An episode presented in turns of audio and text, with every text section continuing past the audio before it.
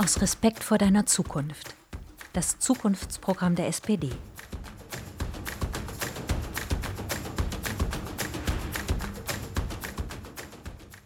Zukunft, Respekt, Europa. Am Anfang des dritten Jahrzehnts des 21. Jahrhunderts stehen wir in Deutschland, Europa und der Welt vor gewaltigen Aufgaben. Dabei hat die Corona-Krise drängende Fragen unserer Zeit teils überlagert, teils stärker in den Fokus gerückt. Gelingt es uns, die Arbeit und den Wohlstand von morgen zu sichern und für Vollbeschäftigung zu sorgen? Oder finden wir uns damit ab, dass Menschen ohne Arbeit bleiben? Überwinden wir wachsende Ungleichheit? Oder nehmen wir es hin, dass wenige sich die höchsten Einkommen und die besten Perspektiven sichern, aber die Lasten und Risiken auf den Schultern derer liegen, die sich nicht wehren können? Wird es uns gelingen, unser Leben und Wirtschaften so zu verändern, dass wir den menschengemachten Klimawandel aufhalten? Nehmen wir die Gestaltung des digitalen Wandels als demokratische Gesellschaft selbst in die Hand oder bleibt es dabei, dass die Entwicklung der digitalen Welt von wenigen Technologiekonzernen diktiert wird? Sorgen wir für gleiche Teilhabe und mehr Zusammenhalt? Oder nehmen wir es hin, dass unsere Gesellschaft immer weiter auseinanderdriftet, so dass Populisten und Nationalisten leichtes Spiel haben? Das neue Jahrzehnt beginnt mit der Herausforderung der Corona-Pandemie. Für viele Bürgerinnen und Unternehmen bedeutet diese Krise harte Einschränkungen. Umso bemerkenswerter ist die Bereitschaft, Solidarität zu üben, um uns alle zu schützen und dafür auch Einschnitte in die persönliche Freiheit zu akzeptieren. Die nächsten Monate werden uns die Rückkehr in eine neue Normalität ermöglichen, die die Beschränkungen des öffentlichen und des privaten Lebens Zug um Zug überwindet. Doch auch dann wird uns Corona noch begleiten. Vieles wird anders. Die Erfahrung dieser Krise wird sich ins kollektive Gedächtnis einschreiben. Wir alle haben erfahren, dass nichts eine persönliche Begegnung auf Dauer ersetzen kann. Wir haben aber auch gelernt, wie wir digital zusammenarbeiten und kommunizieren können. Außerdem haben mittlerweile alle erkannt, wie unabdingbar die Arbeit vieler Menschen für unser tägliches Leben und Überleben ist, die aber bisher nicht die Wertschätzung und schon gar nicht die Bezahlung und Sicherheit bekommen, die sie verdienen. Es hat sich eindringlich bestätigt, dass Familien auf eine krisenfeste, verlässliche Infrastruktur an Bildung, Betreuung und Angeboten der Kinder- und Jugendarbeit angewiesen sind. Um die Krise zu überwinden, braucht es gemeinsame Anstrengungen. Daraus kann neuer Mut wachsen, mit dem wir die großen Aufgaben unserer Zeit zuversichtlich angehen können. Wir wollen sichern und ausbauen, was wir erarbeitet haben. Wir wollen den Klimawandel bewältigen, die Arbeit von morgen schaffen, Chancen und Lasten gerecht verteilen, die Gesellschaft zusammenhalten und der Gefahr ihrer Spaltung begegnen. Wir Sozialdemokratinnen sind entschlossen, diese Aufgabe zu bewältigen. Die meisten Bürgerinnen in unserem Land eint das Bedürfnis nach Respekt, Zusammenhalt und Zuversicht für eine gute, sichere Zukunft in Deutschland und Europa. Diese Zuversicht entsteht aus dem Vertrauen, Einfluss darauf nehmen zu können, wohin sich unser Leben, wohin sich unsere Gesellschaft entwickelt. Immer mehr Bürgerinnen wollen mitbestimmen, in welche Richtung wir gehen werden. Spürbar ist das in dem gewachsenen Bewusstsein um die ökologische Verantwortung, in der dringenden Sorge um den schwindenden Zusammenhalt oder in der wachsenden Kritik an Ungleichheit in unserer Gesellschaft. In der Corona-Krise wird einmal mehr überaus deutlich, dass Gewinnmaximierung und Kostenminimierung nicht das Maß aller Dinge sein dürfen. In der Wirtschaft, im Gesundheitssystem, im Bildungssystem, der Justiz und anderen wichtigen Bereichen wurde zu viel auf Kante genäht. Aber unsere Gesellschaft ist stabil, auch unter widrigen Umständen und in krisenhaften Situationen. Wir müssen alles dran setzen, dass das so bleibt. Die Stabilität verdanken wir der beeindruckenden Solidarität und den demokratischen Grundwerten unserer Gesellschaft. Neue Akzeptanz und neue Begeisterung sowie neuer Respekt für demokratische Institutionen entstehen durch mehr Transparenz und Beteiligung. Für den Zusammenhalt unserer Gesellschaft ist der Respekt vor der Verschiedenheit der Menschen und ihrer Lebensentwürfe einer der wichtigsten Grundlagen. Diese Vielfalt ist ein unschätzbarer Gewinn, und wir werden dafür sorgen, dass sie sich in allen Bereichen unserer Gesellschaft, in unseren Parlamenten und in den Formaten der Beteiligung angemessen widerspiegelt. Vielen in Deutschland geht es, auch im Vergleich mit anderen Ländern, wirtschaftlich gut. Aber das gilt nicht für alle, und es fehlt vielen die Gewissheit, dass das auch morgen so sein wird. Mit unserer Politik werden wir dazu beitragen, dass die Ungleichheit überwunden wird, Sicherheit im Wandel garantiert ist und neue Zuversicht entsteht.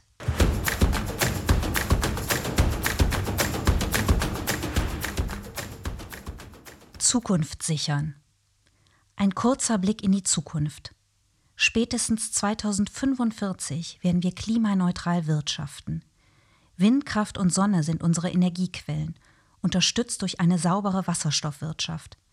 Öffentliche Gebäude, Schulen und Supermärkte beziehen Solarstrom und klimafreundliches Unternehmertum wird finanziell belohnt.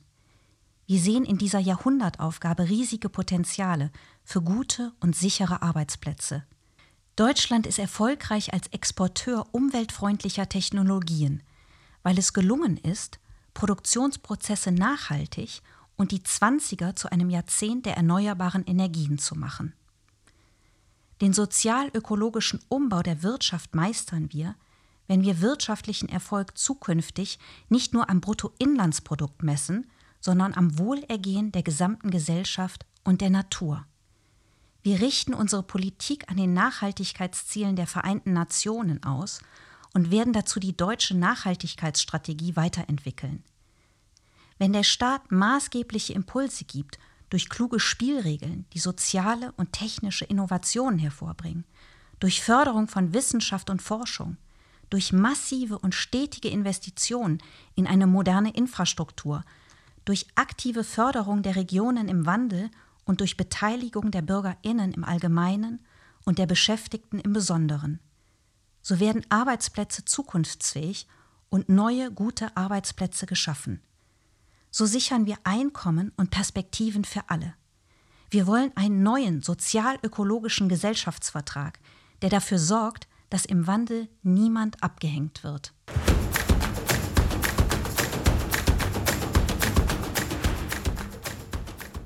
Respekt erneuern. Die Corona-Krise hat uns allen in Deutschland vor Augen geführt, wie sehr wir in unserem Alltag auf die Arbeit derjenigen angewiesen sind, deren Einkommen bislang oft nur knapp zum Leben reicht. Die Kassiererinnen im Supermarkt, die Busfahrerinnen, Reinigungskräfte, Pflegekräfte und Erzieherinnen verdienen mehr Anerkennung, die sich auch in guten Einkommen und Arbeitsbedingungen niederschlägt. Dafür werden wir kämpfen. Wie wertvoll ein funktionierender Sozialstaat ist, haben wir in der Corona-Krise erlebt. Wir bemühen uns, die wirtschaftlichen und sozialen Folgen der Krise bestmöglich durch verschiedene Maßnahmen abzumildern, etwa durch ein tragfähiges Kurzarbeitergeld. Erkennbar wurde aber auch, wo wir als Gesellschaft noch viel zu tun haben. Bei der immer noch nicht vollendeten Gleichstellung von Männern und Frauen, die sich vor allem daran zeigte, dass sich viele unvermittelt in alte Rollenmodelle zurückversetzt gesehen haben. Auch bei der unzureichenden Absicherung von Künstlerinnen und Selbstständigen, den überteuerten Wohnungen nicht nur in den Ballungszentren und der mangelnden Infrastruktur im ländlichen Raum gibt es noch viel zu tun. Respekt vor der Würde aller Bürgerinnen heißt für uns, dass alle ein Recht auf gleiche Verwirklichungschancen und ein sicheres Leben haben. Eine Wohnung, ein Kita-Platz, Zugang zu kostenloser Bildung, Mobilität, Kultur, Sport, einen schnellen Internetanschluss, Zugang zum Wissen dieser Welt, verlässliche digitale Dienste für eine aktive Zivilgesellschaft, Gesundheitsversorgung, Mitbestimmung im Arbeitsleben, eine sichere Rente, gute Pflege im Alter, das sind für uns soziale Grundrechte und die Voraussetzungen für die Stabilität von Familie und Gesellschaft. Wir treten für eine Gesellschaft ein, die von gegenseitigem Respekt getragen wird. Eine Gesellschaft, die frei von Vorurteilen allen Bürgerinnen gleichermaßen respektiert. Wir schulden einander Respekt, egal ob eine oder einer studiert hat oder nicht, ob in Deutschland oder woanders, im Osten oder Westen geboren, ob weiblich, männlich oder divers, ob jung oder alt, arm oder reich, ob mit Behinderung oder ohne. Für die Würde und Wertschätzung jeder und jedes Einzelnen darf das keinen Unterschied machen. Wir wollen eine Gesellschaft des Zusammenhalts und stellen uns Hass und Hetze, jedweder Art von Ausgrenzung und Diskriminierung und dem Erstarken rechtsextremer Kräfte mit aller Entschiedenheit entgegen. Wir wollen gleichwertige Lebensverhältnisse in ganz Deutschland schaffen. Dazu gehört auch, die deutsche Einheit zu vollenden und das Ungleichgewicht zwischen Metropole und Peripherie, zwischen traditionellen Industrieregionen und neuen Boomzonen, zwischen Stadt und Land zu reduzieren.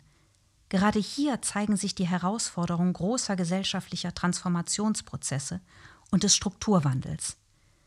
Dabei sind der Respekt und die Anerkennung der spezifisch ostdeutschen Lebenserfahrungen und Lebensleistungen zentral, um das Vertrauen in die Demokratie weiter zu stärken. Unser Ziel ist, die Sichtbarkeit der Ostdeutschen in allen Bereichen zu erhöhen.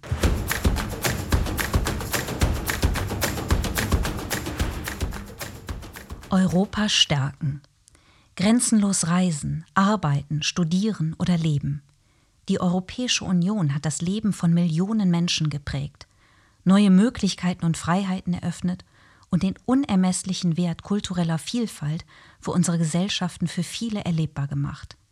Sie hat gezeigt, dass wir gemeinsam mehr erreichen können. Darauf wird es in Zukunft ganz besonders ankommen. In einem von globalem Wettbewerb geprägten Umfeld können wir unsere europäischen Werte und Interessen nur behaupten, wenn Europa nach innen geeint und nach außen handlungsfähig ist. Wir wollen die Freiheit und Rechtsstaatlichkeit in Europa schützen und die EU zur modernsten Demokratie der Welt machen. Wir wollen, dass Europa auch beim Klimaschutz Vorreiter wird. Wir wollen ein digital souveränes Europa auf der Basis einer wertebasierten digitalen Wirtschaft. Mit Investitionen in unsere gemeinsame Wirtschafts- und Innovationskraft stärken wir Europa als den modernsten, sozialsten, nachhaltigsten und wettbewerbsfähigsten Wirtschaftsraum der Welt und sichern so die Grundlagen unseres Wohlstands.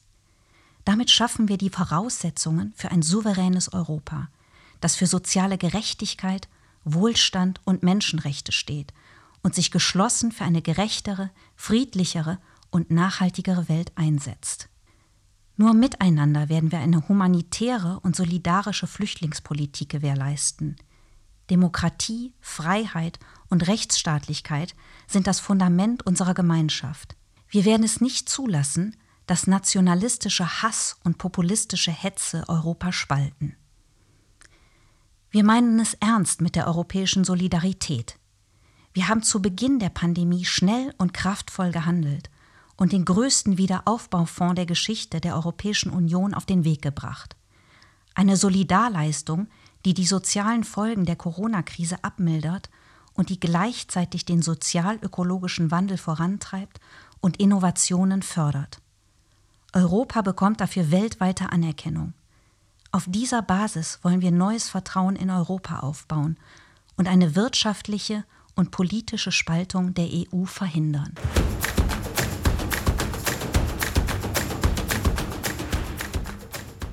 Zusammenhalt wählen.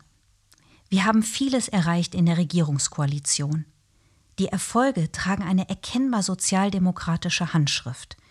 Dazu zählen die Verlängerung und die Erhöhung des Kurzarbeitergelds, der Corona-Kinderbonus und die Erhöhung des Kinderzuschlags sowie mehr Geld für den Kita-Ausbau, die Ausgestaltung des Corona-Konjunkturpakets mit den Schwerpunkten der wirtschaftlichen Stabilisierung, der sozialen Sicherung und der ökologischen Transformation. Dazu die deutliche Einschränkung von Werkvertrags- und Leiharbeit in der Fleischindustrie.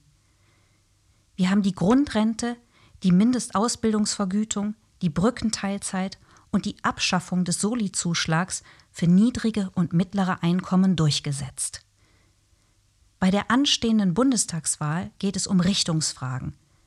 Es gibt die, die den Sozialstaat abbauen und Sozialleistungen kürzen wollen. Ihnen setzen wir das Konzept für einen Sozialstaat entgegen, der es allen ermöglicht, den Wandel zu meistern und kommenden Krisen zu trotzen. Denen, die gegen die Krise ansparen wollen und alle Lebensbereiche den Gesetzen des Marktes unterwerfen wollen, setzen wir zentrale Zukunftsmissionen mit konkreten Investitionsschwerpunkten entgegen. Für unser Streben nach mehr gegenseitigem Respekt in Deutschland, Europa und der Welt werben wir mit diesem Programm.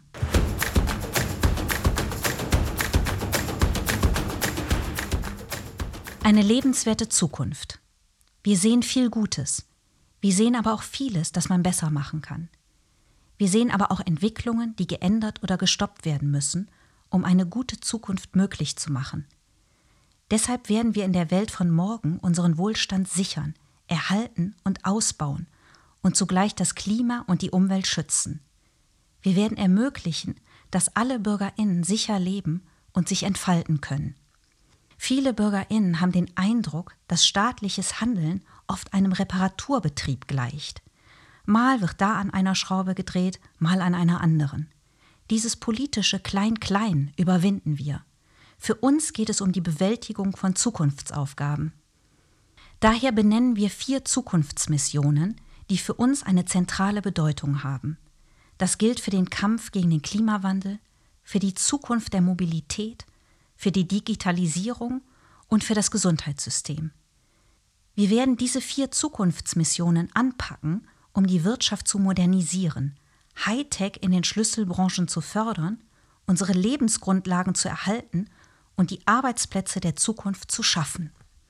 Die Umsetzung dieser Missionen braucht ein hohes Niveau öffentlicher Investitionen und eine sozial-ökologisch ausgerichtete Wirtschafts- und Finanzpolitik. Wir werden diese Missionen im Zusammenwirken mit Gewerkschaften, Wissenschaft, Wirtschaft und Zivilgesellschaft voranbringen und den klimafreundlichen Infrastrukturausbau auf Grundlage eines neuen gesamtgesellschaftlichen Infrastrukturkonsenses gestalten. Darin zeigt sich unser Anspruch eines modernen und kooperativen Regierens.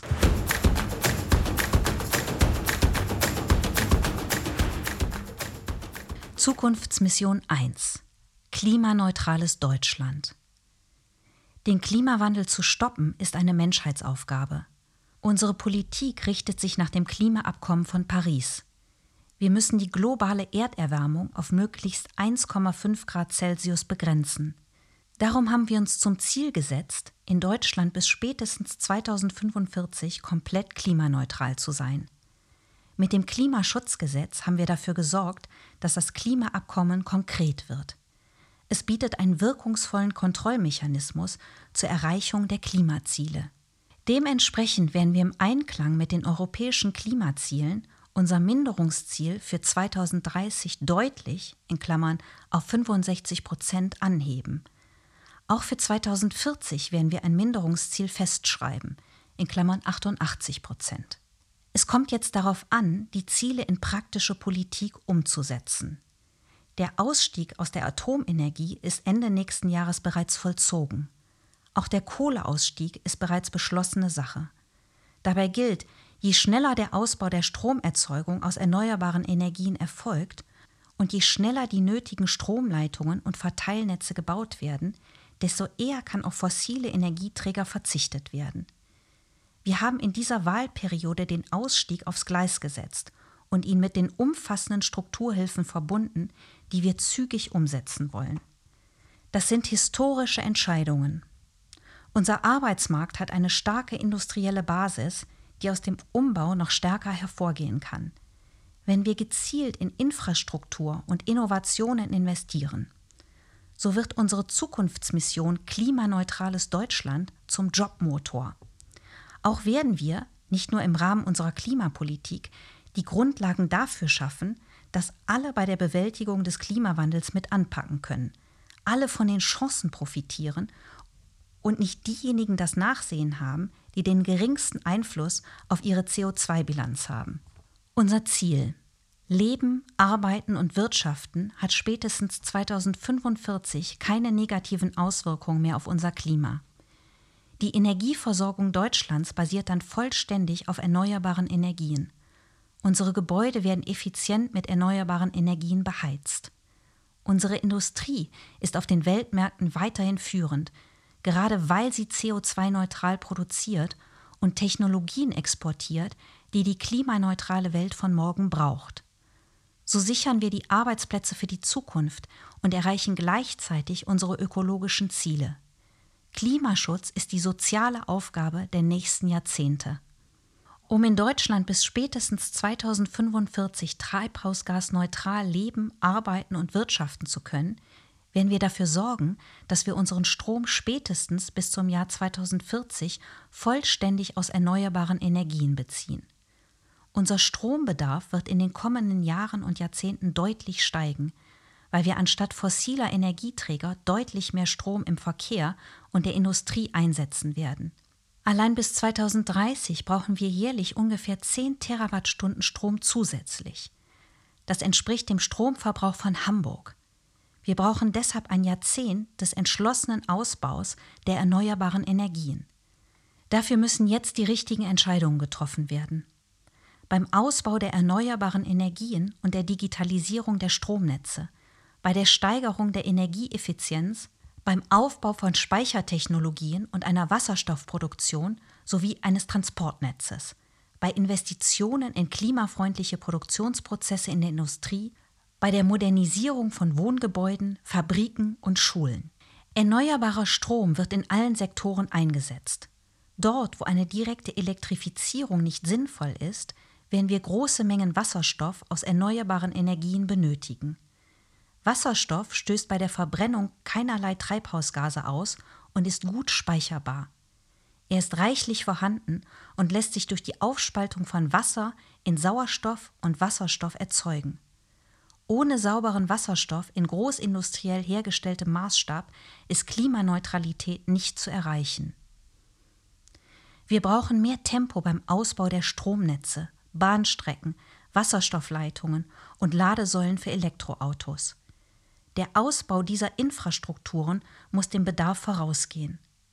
Unsere Planungen für den Aufbau einer nachhaltigen Infrastruktur müssen über das Jahr 2025 hinausreichen.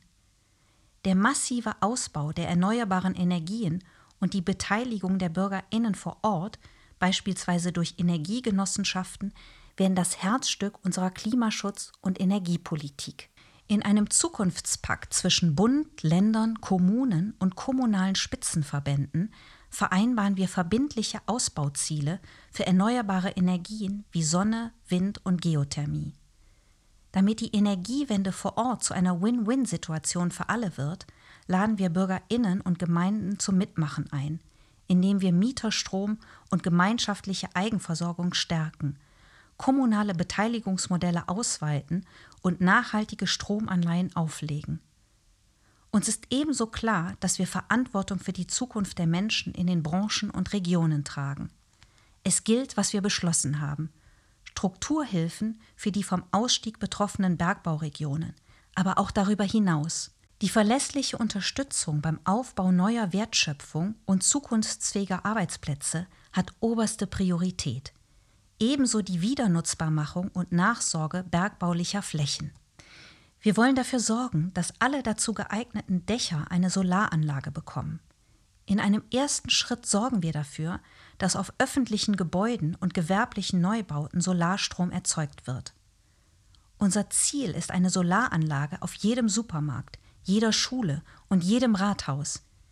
Wir werden innovative Formen der erneuerbaren Stromerzeugung wie integrierte Photovoltaik in der Gebäudehülle und auf landwirtschaftlichen Flächen gezielt fördern und neue strategische Energiepartnerschaften aufbauen. Mit dem Umstieg auf erneuerbare Energien müssen wir Energie zugleich effizienter nutzen. Wir werden die Energieeffizienzziele und Standards weiterentwickeln. Seit Anfang 2021 gilt im Zuge des nationalen Emissionshandels ein CO2-Preis. In Kombination mit anderen Maßnahmen wie dem Umweltbonus beim Kauf eines Elektroautos oder Förderprogramm zum Heizungstausch sorgt er dafür, dass klimafreundliche Alternativen attraktiver werden. Um den Einsatz erneuerbarer Energien im Verkehr und der Gebäudewärme zu unterstützen, werden wir die EEG-Umlage in der bestehenden Form bis 2025 abschaffen und aus dem Bundeshaushalt finanzieren. Dazu dienen auch die Einnahmen aus der CO2-Bepreisung. Diese Maßnahme leistet auch einen Beitrag zur sozial gerechten Finanzierung der Energiewende, weil dadurch die Stromrechnung deutlich sinkt. Wir werden dafür sorgen, dass Bürgerinnen mit niedrigen Einkommen nicht ins Hintertreffen geraten. Mit dem Ansteigen des CO2-Preises werden wir für weitere sozial gerechte Ausgleichsmaßnahmen sorgen. Einen Pro-Kopf-Bonus werden wir prüfen. Auch der Gebäudesektor muss schrittweise CO2-neutral werden. Mit dem CO2-Preis wollen wir vor allem Investitionen lenken und VermieterInnen zur Modernisierung motivieren. Gerade im Bestandsmietwohnungsbau gibt es noch viel zu tun. Wir haben das Ziel, dass bis 2030 fünf Millionen Häuser über innovative Heiz- und Energiesysteme versorgt werden. Wir werden gesetzliche Regelungen schaffen, dass der CO2-Preis von den VermieterInnen getragen wird. Dabei orientieren wir uns am Ziel der Warmmietenneutralität. Zugleich werden wir Investitionen in Wärmenetze und Quartierskonzepte staatlich fördern. Wir werden mit einer langfristig angelegten Industriestrategie Planungssicherheit für den sozial-ökologischen Umbau unserer Wirtschaft schaffen.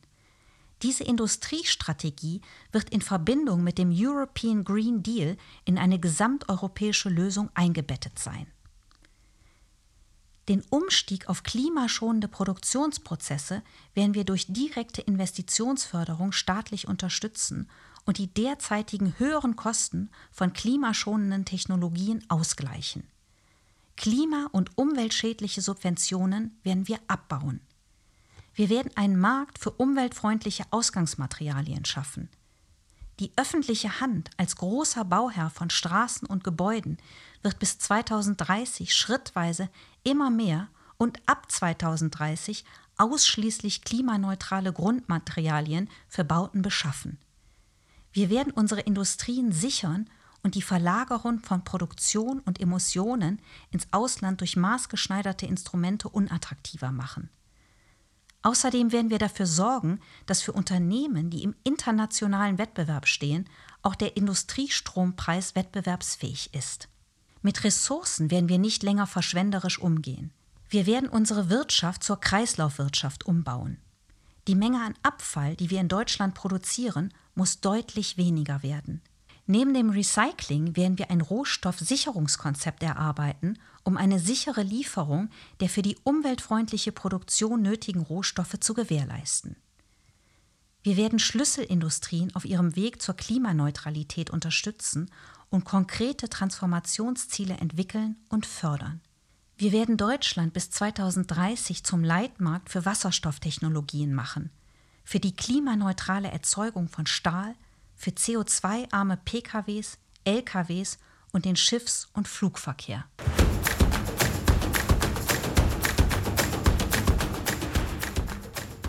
Zukunftsmission 2 Modernstes Mobilitätssystem Europas. Alle Bürgerinnen müssen schnell, zuverlässig und klimafreundlich von A nach B gelangen können. Dafür denken wir Mobilität neu. Nachhaltig, bezahlbar, barrierefrei und verlässlich. Und immer mehr Bürgerinnen steigen auf Bus, Bahn oder das Rad um. Dennoch bleibt das Auto für viele Menschen wichtig. Aber der Schadstoffausstoß wird auf Null reduziert sein. Unsere Mission ist eine klimaneutrale Mobilität für alle. Wir werden die Verkehrswende voranbringen und bis 2030 das modernste und klimafreundlichste Mobilitätssystem Europas aufbauen. Das ist eine gesamtstaatliche Aufgabe, zu der die Bundesregierung ihren Beitrag leisten wird, die aber auch Länder und Kommunen in die Pflicht nimmt. Unser Ziel ist eine Mobilitätsgarantie. Jede Bürgerin und jede Bürger in der Stadt und auf dem Land soll einen wohnortnahen Anschluss an den öffentlichen Verkehr haben – Dazu nutzen wir die Möglichkeiten der Digitalisierung mit neuen Mobilitätsdienstleistungen, die vernetzte Mobilitätsangebote auf digitalen Plattformen nutzbar machen. Modelle wie das 365-Euro-Ticket oder Modellprojekte für einen ticketfreien Nahverkehr unterstützen wir. Wir werden einen Mobilitätsplan 2030 auf den Weg bringen, der den öffentlichen Personennahverkehr und den Schienenverkehr auf ein neues Niveau bringt. Der Bund wird durch Austauschprogramme seinen Beitrag leisten, damit alle neuen Busse und Bahnen bis 2030 in den Kommunen klimaneutral fahren und die vorhandenen Flotten modernisiert sind. Förderprogramme und ein geändertes Straßenverkehrsrecht sollen Kommunen dabei unterstützen, in Städten mehr Fläche für öffentlichen Verkehr, Fußgängerinnen und Radfahrerinnen zu schaffen. Wir werden den Straßenverkehr im Sinne der Vision Zero sicherer machen, insbesondere auch für die vielen Radfahrerinnen. An Knotenpunkten werden wir die Einrichtung von barrierefreien Mobilitätsstationen für nachhaltige urbane Mobilität fördern, damit möglichst viele vom Auto auf umweltfreundliche Verkehrsmittel umsteigen. Wir werden eine nationale Leitstelle Mobilität einrichten, die die Erarbeitung regionaler Mobilitätspläne unterstützt und eine frühzeitige Beteiligung vor Ort sicherstellt. Der Schienenverkehr ist ein Schwerpunkt unserer verkehrspolitischen Agenda. Bahnfahren soll innereuropäisch günstiger und attraktiver als Fliegen sein. Wir wollen rasch einen Deutschlandtakt umsetzen und einen Europatakt aufbauen. Hierfür werden wir investieren in den Aus- und Neubau des Schienennetzes, in den Lärmschutz und den Ausbau und die Attraktivitätssteigerung von Bahnhöfen. Wir haben das Ziel, alle Großstädte wieder ans Fernverkehrsnetz anzuschließen und neue, schnelle Zug- und Nachtzugverbindungen in unsere Nachbarländer zu etablieren. Vor allem werden wir die Attraktivität des Nahverkehrs verbessern durch Investitionen in das Angebot und die Qualität von Zügen und Bussen und durch die Reaktivierung alter Bahnstrecken. Wir werden engere, verlässliche Taktungen, komfortablere Züge mit flächendeckendem WLAN und eine Reservierungsmöglichkeit für Sitzplätze ermöglichen. Bis 2030 wollen wir mindestens 75 Prozent des Schienennetzes elektrifizieren, die Schiene weiter digitalisieren und für nicht elektrifizierte Strecken verbindliche Nutzungen wie den Einsatz von wasserstoffbetriebenen Zügen unterstützen. Die Deutsche Bahn AG ist für uns ein Garant verlässlicher Mobilität. Wir werden sie als integrierten Konzern in öffentlichem Eigentum erhalten. Mit der Verpflichtung zur Tariftreue zum Personalübergang für alle Beschäftigten bei Betreiberwechsel und der Gewährleistung guter Arbeitsbedingungen im Vergaberecht sorgen wir für Fairness auf dem Markt für Mobilitätsdienstleistungen. Wir wollen, dass sich die Deutsche Bahn AG auf ihr Kerngeschäft des Transports von Personen und Gütern auf der Schiene konzentriert und auf gemeinwohlorientierte Ziele ausrichtet. Den Schienengüterverkehr wollen wir ausbauen und modernisieren. Wir werden in die Erneuerung und Digitalisierung von Loks und Waggons investieren. Wir werden die Kostennachteile der Schiene gegenüber der Straße parallel zum Kapazitätsaufbau im Schienengüterverkehr verringern. Die Potenziale unserer Wasserstraßen werden wir stärker nutzen, um mehr Güterverkehr vom Lkw auf die umweltfreundliche Binnenschifffahrt zu verlagern. Die Zukunft gehört den elektrischen Antrieben. Wir wollen diese Entwicklung aktiv gestalten, damit die Automobilindustrie Leitindustrie bleibt und die Zukunft der vielen kleinen und mittelständischen Zulieferer mit ihren Arbeitsplätzen gesichert ist. Wir wollen die Elektrifizierung des Verkehrs massiv voranbringen. 2030 sollen mindestens 15 Millionen Pkw in Deutschland voll elektrisch fahren. Wir werden Deutschland zu einem Zentrum der Batteriezellenfertigung und des Recyclings gebrauchter Batterien machen. Im Schwerlastverkehr wird auch die Wasserstoff-Brennstoffzelle eine wichtige Rolle spielen. Die weitere Forschung hierzu werden wir unterstützen. Wir unterstützen die Automobilzulieferindustrie bei der Umstellung ihrer Produktionsprozesse und der Erschließung neuer Geschäftsfelder. Gemeinsam mit Sozialpartnern und lokalen Akteuren werden wir regionale Transformationscluster aufbauen, um neue, qualifizierte und gut bezahlte Beschäftigung in den Regionen zu schaffen.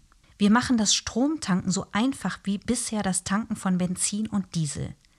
Den Fortschritt beim Ausbau der Ladesäulen für Elektroautos wollen wir vierteljährlich evaluieren und wo nötig mit Versorgungsauflagen und staatlichem Ausbau die notwendige verlässliche Erreichbarkeit von Ladepunkten herstellen. Wir werden ein Tempolimit von 130 km/h auf Bundesautobahnen einführen. Das schützt die Umwelt und senkt die Unfallzahlen deutlich. Zusätzlich werden wir Forschung, Entwicklung und Pilotprojekte vorantreiben, damit Schiffe, Flugzeuge und Laster kein klimaschädliches CO2 mehr ausstoßen. Wir verbinden das mit Projekten zum Aufbau einer umweltfreundlichen Wasserstoffwirtschaft.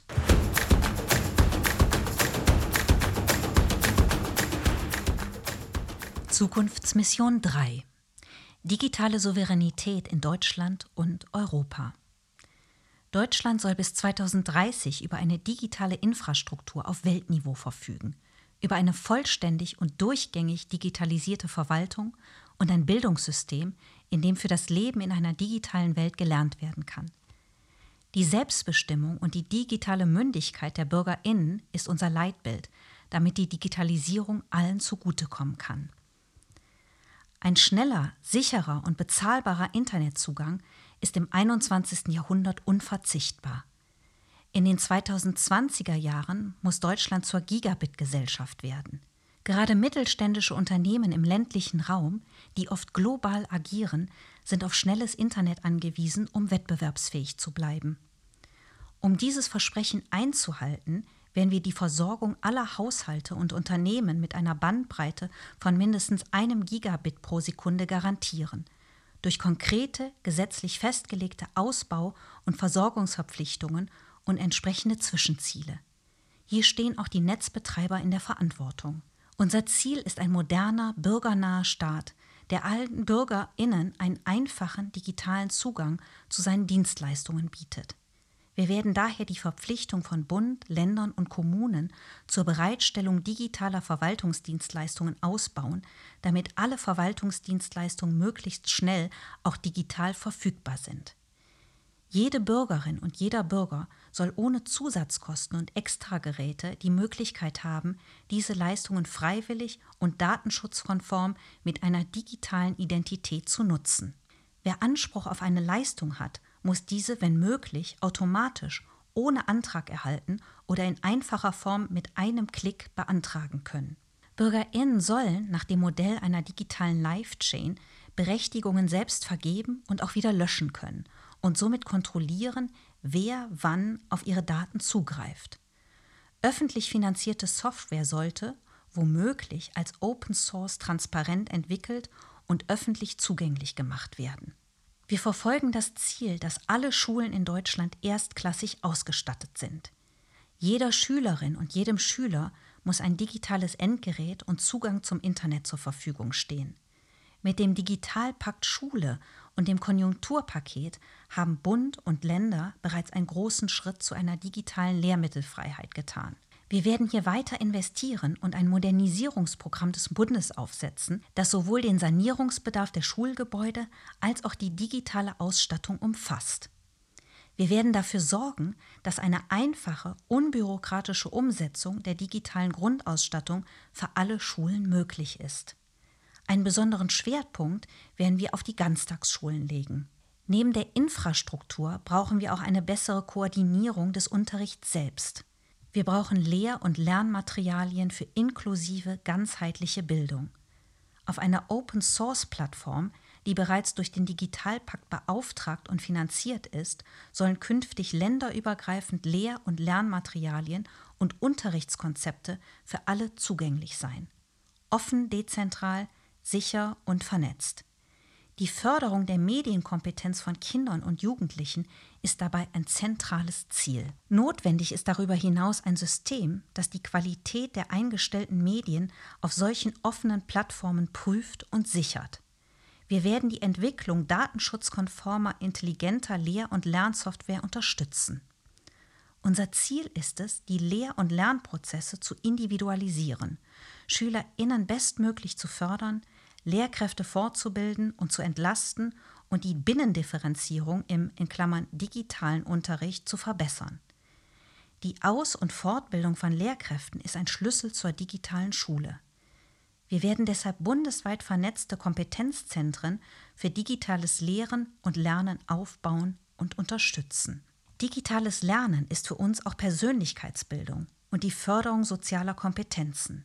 Deshalb werden wir den pädagogischen, stärker orientierten Ansatz der Kinder- und Jugendhilfe ebenso einbeziehen wie auch die frühkindliche Bildung und ein Digitalpakt auch für die Kinder- und Jugendhilfe auflegen. Die Digitalisierung darf die Gesellschaft nicht spalten.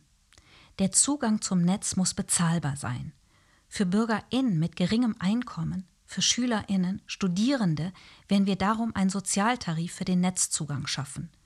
Zur digitalen Teilhabe gehört die Barrierefreiheit. Alle Bürgerinnen sollen zur digitalen Selbstbestimmung befähigt werden. Wir brauchen ein Recht auf digitale Bildung und Weiterbildung für alle Generationen. Gerade die Volkshochschulen sind ideale Orte, um digitale Bildung für alle Bürgerinnen zu ermöglichen. Kostengünstig, barrierefrei, inklusiv. Wir werden die Volkshochschulen mit einem Förderprogramm des Bundes in ihrer Entwicklung unterstützen. Wir begrüßen die Überlegungen zu einer europäischen Medienplattform, die die Qualitätsinhalte der öffentlich-rechtlichen Medien Europas für alle Bürgerinnen grenzüberschreitend zugänglich macht. Diese Plattform soll in der Folge auch für Partnerschaften mit Museen und anderen Kultureinrichtungen zugänglich sein. Ebenfalls begrüßen wir die verstärkte Veröffentlichung von Inhalten unter offenen und freien Lizenzen, um die Nutzung der Inhalte zum Beispiel im Rahmen freier Wissensprojekte in Klammern Wikipedia oder auch im Schulunterricht leichter möglich zu machen. Wir stehen für die digitale Souveränität von Bürgerinnen und Verbraucherinnen ein. Wo globale Plattformkonzerne zu Monopolisten werden, bedrohen sie digitale Vielfalt und neigen dazu, nationalstaatliche Regeln zu umgehen. Wir werden deshalb gemeinsam mit den EU-Mitgliedstaaten eine starke und präzise Regulierung schaffen, den Wettbewerb sichern und alternative Angebote fördern. Es braucht mehr Angebote mit hoher Datensouveränität. Es muss Alternativen zu den großen Plattformen geben, mit echten Chancen für lokale Anbieter. Nutzerdaten müssen geschützt sein und die Nutzerinnen müssen darüber bestimmen können, was mit ihren Daten geschieht. Zu viel Marktmacht Einzelner schadet dem Wettbewerb und damit letztlich den Verbraucherinnen. Wir wollen Entwicklungen am Markt voraus sein und ein präventives und proaktives Wettbewerbs- und Kartellrecht schaffen. In das Kartellrecht werden wir verstärkt vorbeugende Kontrollen integrieren. Zudem werden wir weitere neue europäische Instrumente entwickeln, um die übermächtigen Plattformen zu zähmen oder notfalls zu entflechten. Grundlegend notwendig hierfür ist die Bewahrung der Netzneutralität, für welche wir einstehen werden. Es muss möglich sein, zwischen verschiedenen Messenger-Diensten, sozialen Netzwerken und digitalen Diensten und Plattformen zu kommunizieren oder zu wechseln. Diese Interoperabilität werden wir gesetzlich vorschreiben. Wir brauchen in Europa eine selbstbestimmte Entwicklung und Herstellung der notwendigen Komponenten und Bauteile, damit nicht ausschließlich US- und chinesische Hersteller über den Erfolg und die Netzwerksicherheit digitaler Infrastrukturen in Europa entscheiden. Dafür wollen wir einen gemeinsamen Kraftakt in Europa, der eine gemeinsame europäische Entwicklung und Produktion solcher Komponenten strategisch und langfristig aufbaut. Wir setzen uns für eine gezielte und koordinierte Unterstützung der deutschen und europäischen Digitalwirtschaft auf allen Technologieebenen und entlang der gesamten Wertschöpfungsketten ein. Von der Halbleiterfertigung und der Quantentechnologie über die Cloud und künstliche Intelligenz und Edge Computing bis zur Cybersicherheit, sicherer und vertrauenswürdiger Hard- und Software sowie Netzwerktechnik und datenbasierten Geschäftsmodellen. Große Bedeutung für europäische Unternehmen kommt hier bei Open-Source-basierten Modellen zu. Wir setzen uns ein für eine europäische Cloud-Infrastruktur. Daten sollen für gemeinwohlorientierte digitale Dienstleistungen und Innovationen nutzbar gemacht werden und nicht nur wenigen großen Datenmonopolisten zur Verfügung stehen. Wir werden ein Datengesetz schaffen, das das Gemeinwohl in den Mittelpunkt rückt.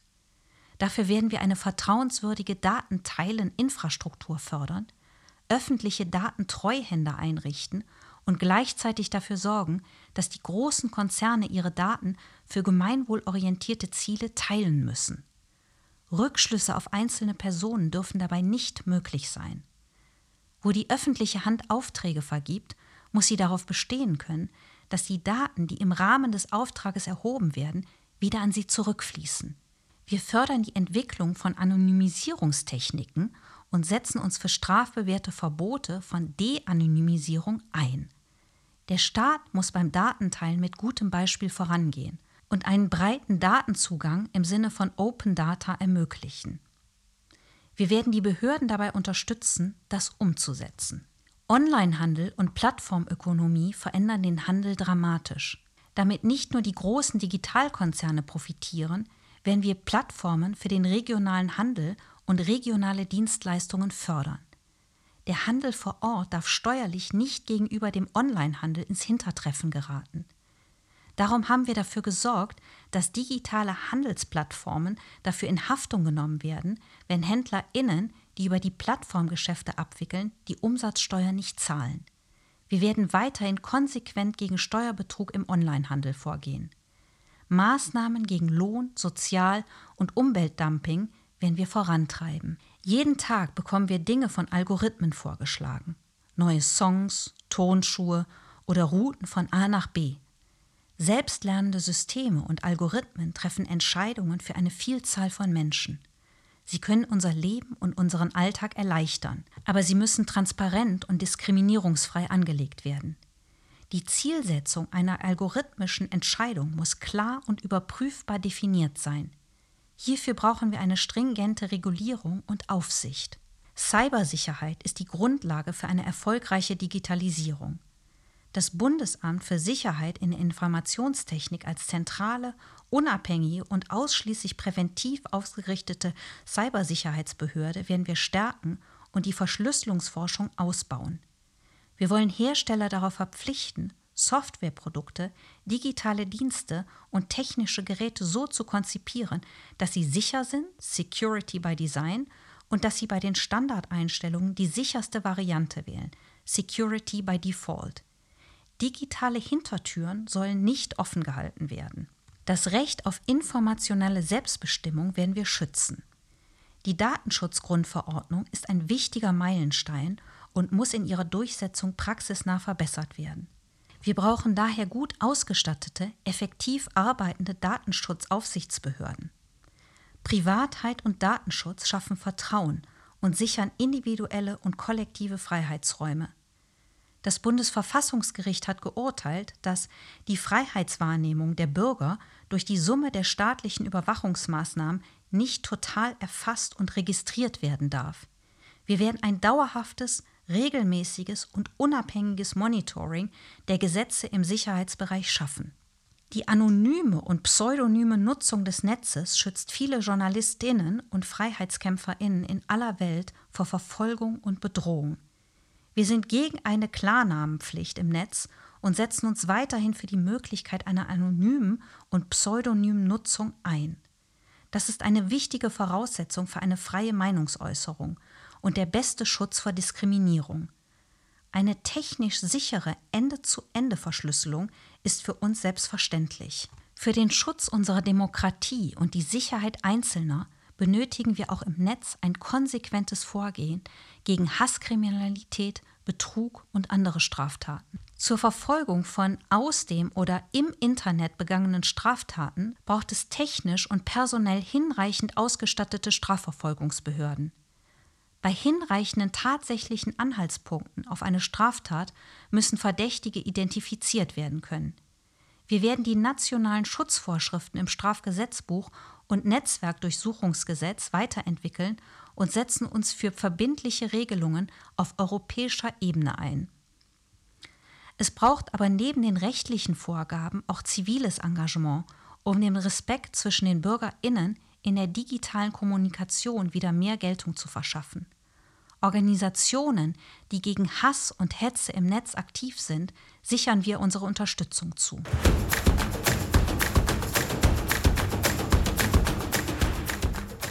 Zukunftsmission 4 Update für die Gesundheit.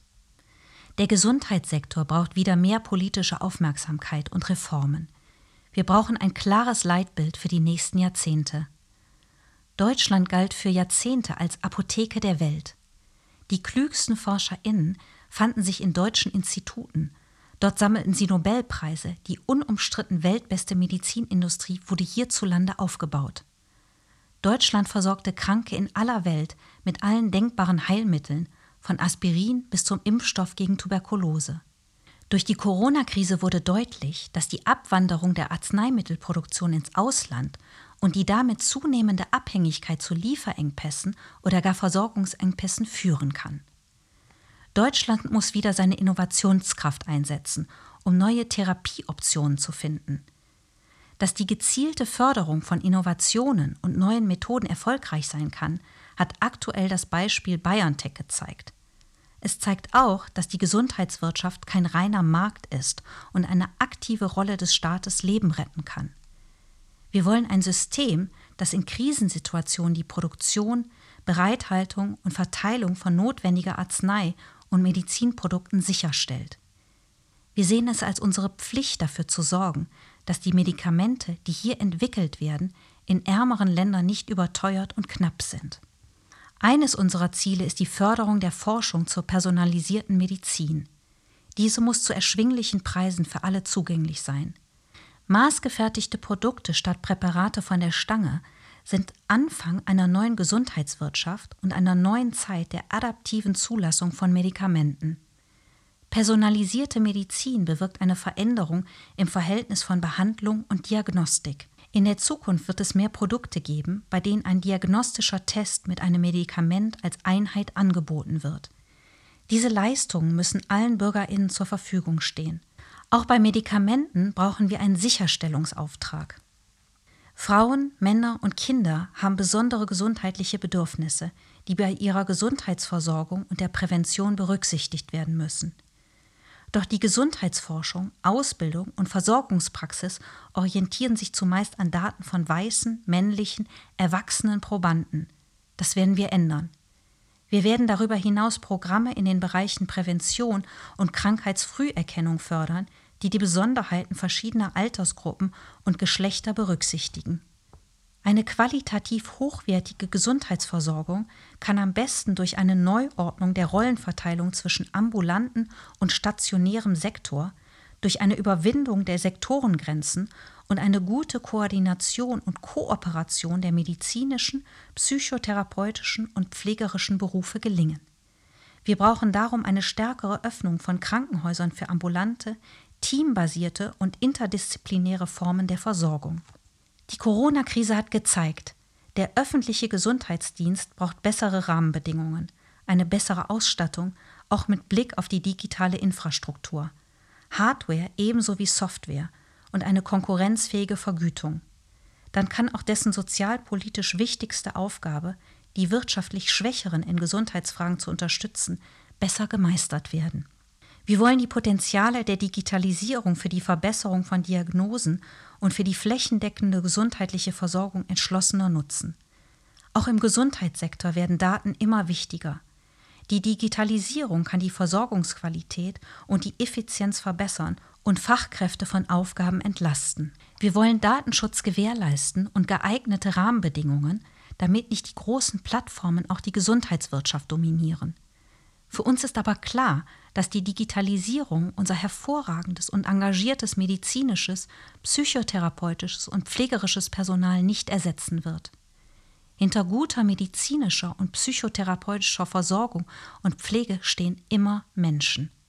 Damit vom Pfleger bis zur niedergelassenen Ärztin alle die digitale Transformation bewältigen können, sind flächendeckende Weiterbildungs- und Unterstützungsangebote unerlässlich. Wir wollen zudem den Schutz der Patientendaten höchste Priorität einräumen. Ein leistungsfähiges Gesundheitssystem braucht eine stabile und solidarische Finanzierung.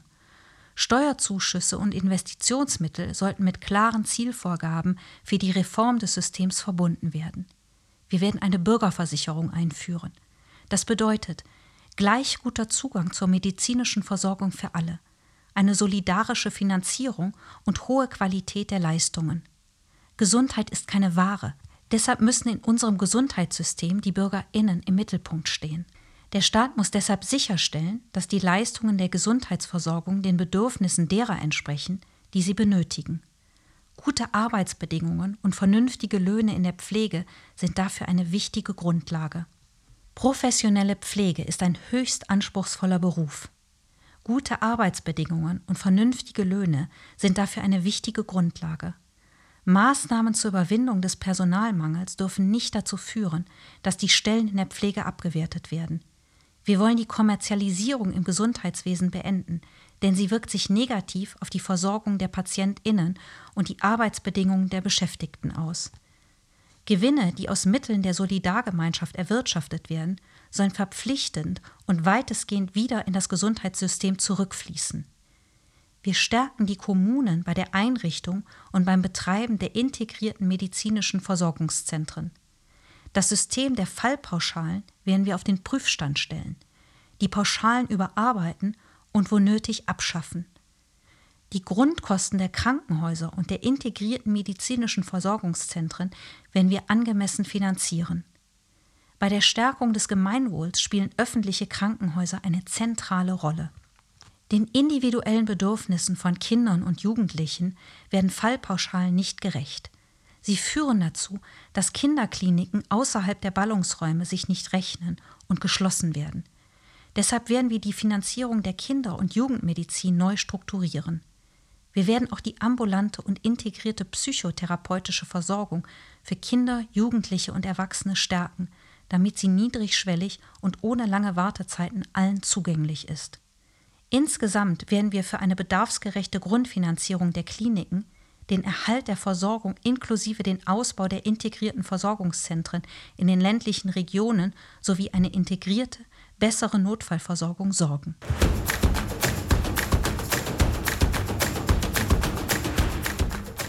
Wie wir eine zukunftsfähige Wirtschaft fördern wollen. Viele bahnbrechende Entwicklungen der vergangenen Jahrzehnte hätte es ohne eine aktive und vorausschauend handelnde Politik nicht gegeben. Die Politik muss die langen Linien und die Richtung beschreiben und sich als Innovationstreiber verstehen. Sie muss die für die Wettbewerbsfähigkeit und die nachhaltige Beschäftigung wesentlichen Zielen formulieren, auf die sich die Kräfte konzentrieren sollen. Wir brauchen den Staat als strategischen Investor, als Ordnungs- und Gestaltungskraft zur Bewältigung der Herausforderungen unserer Zeit. Staat und Verwaltung müssen zum Innovationstreiber werden und ihre Nachfragemacht einsetzen. Die Investitionen der öffentlichen Hand in wichtige Zukunftsfelder haben eine zentrale Bedeutung. Wir werden das in dieser Legislaturperiode von uns durchgesetzte hohe Investitionsniveau des Bundes mit mindestens 50 Milliarden Euro pro Jahr weiter fortsetzen und zudem dazu beitragen, dass sich alle staatlichen Ebenen mit großer Investitionskraft beteiligen. Wir werden die Unterstützung von strukturschwachen Regionen durch die Gemeinschaftsaufgabe Verbesserung der regionalen Wirtschaftsstruktur verstetigen. Ein zentraler Akteur beim Investitionsgeschehen sind die Kommunen. Ihre Investitionskraft müssen wir erhalten und stärken. Gleichwertige Lebensverhältnisse zu sichern heißt auch, soziale Dienstleistungen dürfen nicht abhängig von der finanziellen Leistungsfähigkeit der Kommune sein. Dazu brauchen wir flächendeckend starke und handlungsfähige Kommunen. Im Zuge der Corona-Pandemie haben wir bereits weitere Schritte getan, um Kommunen von Sozialausgaben zu entlasten. Ein nötiger Schritt ist, den besonders hochverschuldeten Kommunen einmalig hohe Altschulden abzunehmen. Zudem werden wir das Problem der Altschulden vor allem ostdeutscher Wohnungsbaugesellschaften lösen. In Deutschland werden gegenwärtig jährlich über 300 Millionen Euro im Rahmen der öffentlichen Auftragsvergabe umgesetzt. Gerade die öffentliche Hand muss als große Abnehmerin von Produkten und Dienstleistungen Verantwortung übernehmen. Wir werden die öffentliche Beschaffung so ausrichten, dass sie Innovationsimpulse setzt und den Zielen des sozial-ökologischen Wandels dient. Hierfür sollten die Vergabekriterien stärker auf Innovation, Tarifbindung, Geschlechtergerechtigkeit und klimafreundliche Nachhaltigkeit ausgerichtet werden. Produktentwicklungen müssen sich auf den Staat als Nachfrager verlassen können. Wir müssen besser darin werden, aus Ideen auch Produkte und Dienstleistungen zu machen und Startups zu fördern.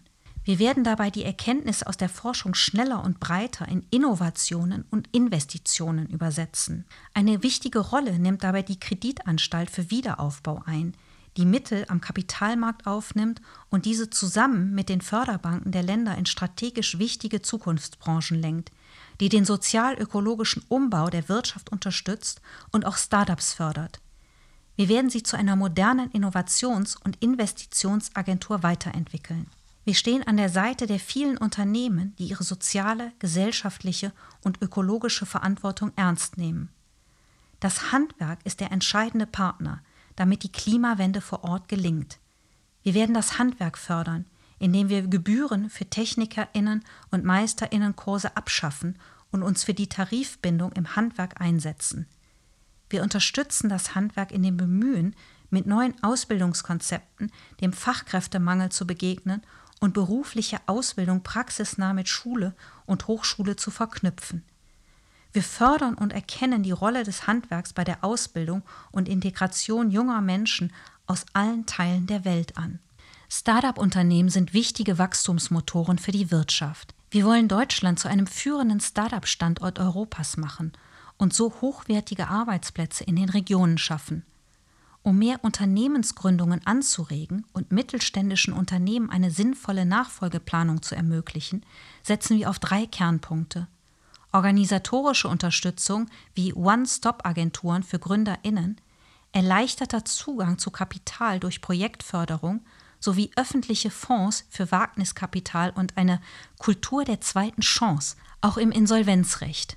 Existenzgründungen von Frauen und in der Fläche werden wir mit eigenen Programmen gezielt fördern. Wir wollen Unternehmen unterstützen, für die der Sinn ihrer wirtschaftlichen Aktivität und der langfristige Bestand ihres Unternehmens wichtiger sind als der kurzfristige Gewinn. Dazu werden wir eine nationale Strategie für die Förderung gemeinwohlorientierter Unternehmen und sozialer Innovationen entwickeln. Die rechtlichen Rahmenbedingungen für gemeinwohlorientiertes Wirtschaften, wie zum Beispiel für Genossenschaften, Sozialunternehmen, Integrationsunternehmen und Unternehmen in Verantwortungseigentum, werden wir verbessern. Für die Förderung einer sozial-ökologischen und digitalen Transformation unserer Wirtschaft gibt es bereits dezentrale Strukturen. Wir wollen sie zu Transformationszentren als Werkstätten des Wandels bündeln und weiterentwickeln, die sich sowohl an etablierte Unternehmen als auch an Sozialunternehmen und nicht exit-orientierte Start-ups sowie an Beschäftigte, Gewerkschaften und Zivilgesellschaft richten. Solidarität werden wir weiterhin den Wirtschaftsbereichen zukommen lassen, die in der Corona-Pandemie zugunsten der Gesundheit aller besondere Einbußen hinnehmen mussten. Das gilt für die Kulturwirtschaft, ebenso für die Tourismuswirtschaft inklusive des Hotel- und Gaststättenwesens, die nach der Pandemie andere sein werden als zuvor. Viel stärker als bisher wird sich der Fokus auf den inländischen Tourismus richten. Darin steckt eine Chance, diesen zentralen Wirtschaftszweig nachhaltig, klimabewusst und modern auszurichten.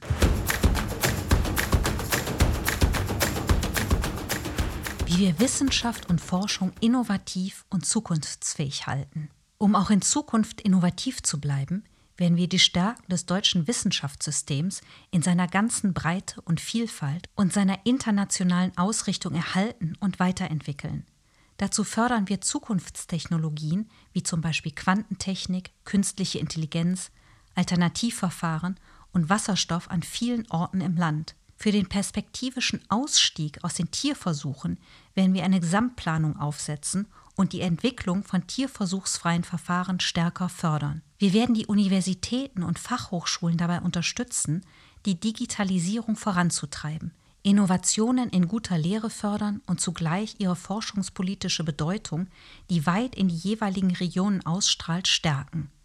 Um aktuelle und kommende gesellschaftliche Herausforderungen zu meistern, braucht es neben technischen auch kulturelle und soziale Innovationen. Daher werden wir die geistes-, sozial- und kulturwissenschaftliche Forschung gezielt fördern. Die Exzellenzstrategie entwickeln wir weiter und ergänzen sie um die Unterstützung regionaler Kooperationen von Hochschulen und Forschungseinrichtungen. Das wird auch dazu beitragen, dass die ausgezeichnete Forschungslandschaft, die die ostdeutschen Länder in den vergangenen Jahrzehnten aufgebaut haben, ihr Exzellenzpotenzial weiter entfalten kann, insbesondere in Bezug auf die Forschung innovativer Technologien. Gute Wissenschaft braucht gute Arbeitsbedingungen. Wir werden uns für verlässliche Karrierewege und weniger Befristungen in der Wissenschaft einsetzen. Wir wollen, dass Promovierende für ihre tatsächliche Arbeitszeit bezahlt werden unabhängig vom Fach. Es muss gelten, 100% Gehalt für 100% Arbeit. Wir werden für eine deutlich bessere Vereinbarkeit von Familie und Beruf sorgen, neue, dauerhafte Beschäftigungsmöglichkeiten unterhalb der Professur schaffen und den Tenure-Track ausweiten. Wir haben den Zielwert gesamtstaatlicher, also öffentlicher und privater Ausgaben für Forschung und Entwicklung von 3% des BIP bereits in den letzten Jahren übertroffen und wollen ihn weiter auf mindestens 3,5% steigern. Wir werden dazu die Innovationsförderung aufstocken die Forschung in die mittelständische Praxis mit Partnerschafts- und Kooperationsförderungen vorantreiben und die Förder- und Kreditprogramme für den Mittelstand im Bereich Umwelt, Klima und Ressourcenschutz ausbauen. Kleine und mittlere Unternehmen werden einen niederschwelligen Zugang zu Fördermitteln erhalten. Eine besondere Bedeutung kommt dem Austausch von wissenschaftlichen Erkenntnissen mit der Gesellschaft zu. Wir werden deshalb mehr Fördergelder für Open Science und Wissenschaftskommunikation bereithalten. Damit Europa im internationalen technologischen Wettbewerb bestehen und seine Souveränität behaupten kann, werden wir in der Europäischen Union gemeinsam weiter geschlossen vorangehen. Wir setzen uns für ein neu geordnetes Wettbewerbs- und Beihilferecht ein, das Wettbewerbsnachteile gegenüber anderen großen Wirtschaftsräumen verringert. Die sozial-ökologische Transformation erfordert umfangreiche Investitionen in den klimaneutralen Umbau industrieller Wertschöpfungsketten. Das Beihilferecht muss es dem Staat ermöglichen, den nötigen Kapitaleinsatz in den Unternehmen mit öffentlichen Mitteln zu unterstützen und auf diese Weise Arbeitsplätze zu erhalten.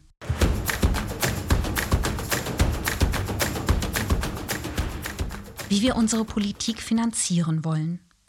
Die Corona-Pandemie hat gravierende Auswirkungen, auch auf die öffentlichen Haushalte.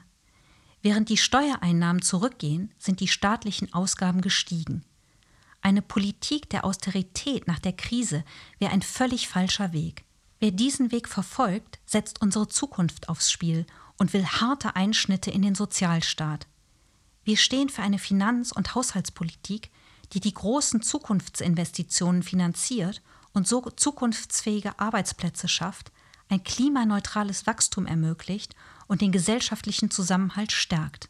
Daher gilt für uns, die Finanzierung der in diesem Zukunftsprogramm formulierten Schwerpunkte stellen wir sicher. Dazu werden wir die verfassungsrechtlich möglichen Spielräume zur Kreditaufnahme nutzen. Die gerechte Verteilung von Einkommen und Vermögen ist eine Grundvoraussetzung für den Zusammenhalt unserer Gesellschaft. Die extrem ungleiche Verteilung von Einkommen und Vermögen ist nicht nur sozialpolitisch bedenklich, sie ist auch ökonomisch unvernünftig. Die hohe und weiter wachsende Konzentration des Vermögens auf einige Hochvermögende verhindert nachhaltiges Wachstum und verschenkt wertvolle Potenziale. Wir werden der Steuergerechtigkeit Geltung verschaffen. Steuerhinterziehung ist kein Kavaliersdelikt. Gegen Steuerhinterziehung, Steuervermeidung und Steuerbetrug werden wir konsequent vorgehen. Wir haben grenzüberschreitende Steuergestaltungsmodelle der Anzeigepflicht unterworfen und werden eine nationale Anzeigepflicht einführen. Wir werden die Umgehung der Grunderwerbssteuer, Share Deals, beenden. Der Umsatzsteuerbetrug bei Karussellgeschäften auf europäischer Ebene muss beendet werden. Die öffentliche Transparenz ist ein gutes Mittel, um Unternehmen in die Pflicht zu nehmen. Wir werden Steuervermeidung mit einem öffentlichen Reporting großer, international agierender Unternehmen eindämmen. Public Country by Country Reporting. Die Besteuerung von Einkommen werden wir gerechter gestalten. Das aktuelle Steuersystem nimmt gerade mittlere Einkommen zu stark in Anspruch. Die finanziellen Lasten der Krisenbewältigung dürfen für die ohnehin stark strapazierte große Mehrheit der Bürgerinnen nicht zu einer steuerlichen Mehrbelastung führen. Im Gegenteil, wir wollen die Steuern für die Mehrheit senken. Wir werden eine Einkommenssteuerreform vornehmen, die kleine und mittlere Einkommen besser stellt, die Kaufkraft stärkt und dafür im Gegenzug die oberen 5% stärker für die Finanzierung der wichtigen öffentlichen Aufgaben heranzieht. Für diejenigen, die besonders viel verdienen, halten wir zudem an dem Aufschlag von 3 Prozentpunkten zur Einkommenssteuer fest. Es soll künftig bei Verheirateten für den zu versteuernden Einkommensanteil oberhalb von 500.000 Euro im Jahr bei ledigen ab 250.000 Euro im Jahr gelten. Wir wollen die Bemessungsgrenze zur Erhebung der Beiträge zur gesetzlichen Kranken-, Pflege-, Renten- und Arbeitslosenversicherung regelmäßig anpassen. Den Solidaritätszuschlag haben wir für die allermeisten BürgerInnen abgeschafft. Die Einnahmen aus dem verbliebenen Solidaritätszuschlag, den nur noch die SpitzenverdienerInnen zahlen, werden wir weiter brauchen. Er ist ein gerechter Beitrag zu einem stabilen Gemeinwesen, das allen nutzt. Das geltende Steuerrecht befördert die klassische Arbeitsteilung zwischen Männern und Frauen. Das werden wir ändern und das Steuerrecht stärker auf Partnerschaftlichkeit ausrichten, sowie die Steuerlast bei unterschiedlich hohen Einkommen zwischen den Eheleuten gerecht verteilen. Das Ehegattensplitting bildet die gesellschaftliche Realität nicht mehr ab und schließt viele Haushalte mit Kindern von dem gewährten Steuervorteil aus. Nutznießer sind stattdessen vor allem Alleinverdiener-Ehepaare mit hohen Einkommen, unabhängig von der Kinderzahl. Wir werden das Ehegattensplitting für neu geschlossene Ehen ändern. Die allermeisten Haushalte mit Kindern werden durch die Kindergrundsicherung finanziell besser gestellt werden. Normalverdienende, auch ohne Kinder, werden keine Einbußen erleiden. Für bestehende Ehen werden wir zudem ein Wahlrecht einführen. Die steuerliche Abzugsfähigkeit von Managerinnengehältern werden wir begrenzen, und zwar auf das 15-fache des Durchschnittseinkommens der Beschäftigten in dem Betrieb, in dem die Managerin beschäftigt ist. Bislang gilt bei förderwürdigen Aufwendungen wie zum Beispiel Spenden, je höher das Einkommen, desto höher die Steuerrückerstattung. Zukünftig soll jede und jeder eine einkommensunabhängige Steuerminderung erhalten. Wir wollen die Vermögenssteuer wieder in Kraft setzen, auch um die Finanzkraft der Länder für wichtige Zukunftsaufgaben zu verbessern. Wer sehr viel Vermögen hat, muss einen größeren Beitrag zur Finanzierung unseres Gemeinwesens leisten. Deshalb werden wir unter anderem einen maßvollen, einheitlichen Steuersatz von einem Prozent für sehr hohe Vermögen einführen. Gleichzeitig wird es hohe persönliche Freibeträge geben, sodass sich die Steuerbelastung auf besonders vermögende Teile der Bevölkerung konzentriert. Wir stellen sicher, dass mit der Vermögenssteuer keine Arbeitsplätze gefährdet werden. Die Grundlage von Betrieben wird bei der Vermögenssteuer verschont. Die Erbschaftssteuer ist reformbedürftig. In ihrer gegenwärtigen Form ist sie ungerecht, da sie vermögende Unternehmenserben bevorzugt. Mit einer effektiven Mindestbesteuerung werden wir die Überprivilegierung großer Betriebsvermögen abschaffen. Auch für vermögenshaltende Familienstiftungen werden wir eine Mindestbesteuerung einführen. Wir werden eine Finanztransaktionssteuer einführen, möglichst im Einklang mit unseren europäischen Partnern. Zugleich werden wir die von uns maßgeblich mit unterstützten internationalen Verhandlungen zur Einführung einer effektiven Mindestbesteuerung und einer fairen Besteuerung sogenannter Digitalunternehmen zum Abschluss bringen und in Deutschland und Europa umsetzen. Google, Amazon, Facebook und andere große Digitalunternehmen müssen einen angemessenen Beitrag zur Finanzierung des Gemeinwesens leisten. Wir brauchen einen leistungsfähigen, sicheren und fairen Finanzmarkt, um den Wandel in eine digitale und nachhaltige Wirtschaft finanzieren zu können. Er muss ordentlich reguliert und überwacht werden. Wir werden sicherstellen, dass den VerbraucherInnen die Finanzierungsdienstleistungen kostengünstig angeboten werden und Investitionen in nachhaltige, klimafreundliche Produkte und Produktionsverfahren fördern. Für das Vertrauen in die Funktionstüchtigkeit und Sicherheit von Finanzmarktakteuren und Finanzprodukten ist es gerade für KleineinlegerInnen wichtig, dass sie eine unabhängige und an ihren Interessen orientierte Beratung erhalten können. Überschuldeten Privatpersonen werden wir besser aus einer nicht aus eigener Kraft überwindbaren finanziellen Not helfen.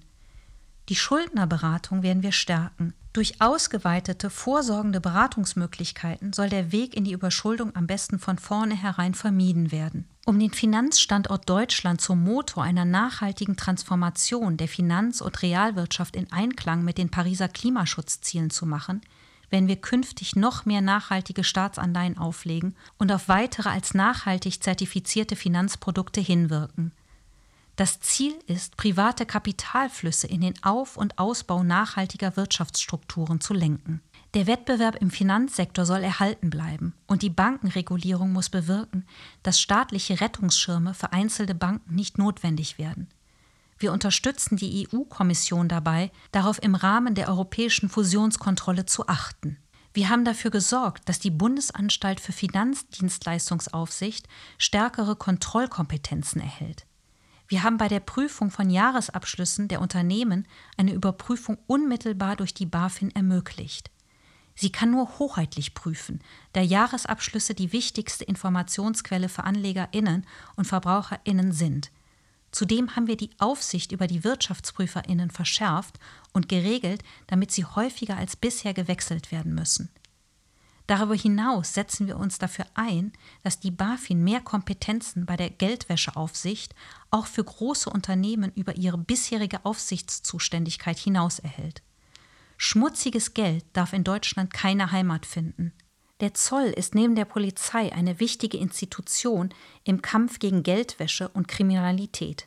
Wir werden die Kompetenzen des Zolls weiter stärken und die für dessen Wahrnehmung der Aufgaben verbundene Personalausstattung und Ausrüstung im Bereich illegale Beschäftigung und Schwarzarbeit, organisierte Kriminalität, Geldwäsche wirkungsvoll unterstützen. Wir lehnen eine Privatisierung von Währungen ab. Das gilt auch für private digitale Währungen, die in ihrem Wert künstlich stabil gehalten werden. Stablecoins.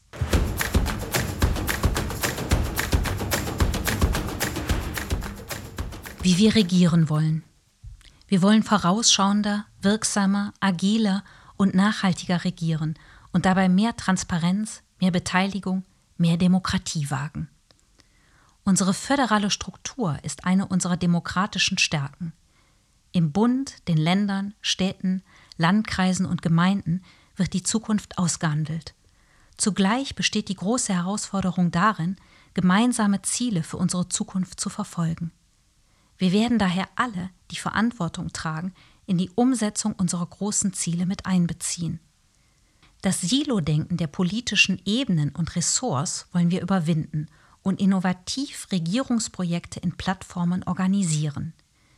Denken außerhalb alter Muster ist gefragt. Wir brauchen eine Modernisierungsoffensive für den öffentlichen Dienst und eine bessere Zusammenarbeit der Verwaltung. In der Entwicklung, Umsetzung und Evaluation von Projekten wollen wir wissenschaftliche und wirtschaftliche Expertise, Verbände und die Zivilgesellschaft einbinden und das Parlament in seiner Kontrollfunktion stärken. Die demokratische Gestaltung des digitalen Wandels, die alle Lebensbereiche umfasst, alle gesellschaftlichen, wirtschaftlichen und politischen Felder und Ebenen, ist ein Beispiel für die Überforderung herkömmlicher Organisationsformen mit den Aufgaben unserer Zeit. Zum nachhaltigen Regieren gehört, dass Regierungsvorhaben, Projekte und Gesetze in ihrer Umsetzung kommunikativ begleitet werden. Außerdem muss die Umsetzung in den zuständigen Verwaltungseinheiten durch hinreichende Personalausstattung und geeignete Fortbildungsmaßnahmen sichergestellt werden. Die Prinzipien offenen Regierungshandelns, Transparenz, Partizipation und Zusammenarbeit sind für uns handlungsleitend. Wir werden die nationalen Aktionspläne im Rahmen der Open Government Partnership Deutschlands umsetzen und weiterentwickeln.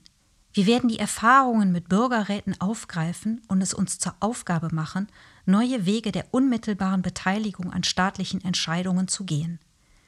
Durch eine systematische und frühzeitige Beteiligung der Bürgerinnen an staatlichen Projekten können Rechtswege verkürzt und Verfahren beschleunigt werden. Das Informationsfreiheitsrecht werden wir zu einem wirksamen Transparenzrecht weiterentwickeln und ausbauen. Wir werden öffentliche Daten und Informationen kostenlos und diskriminierungsfrei bereitstellen.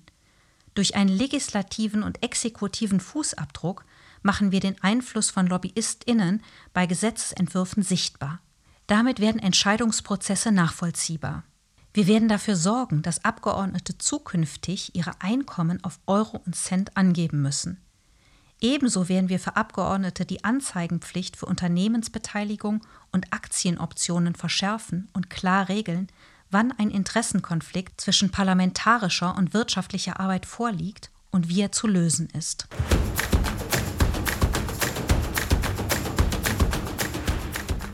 Eine Gesellschaft des Respekts. Wir stehen für eine Gesellschaft des Respekts. Eine Gesellschaft, in der wir uns gegenseitig anerkennen auch wenn wir in vielerlei Hinsicht verschieden sind.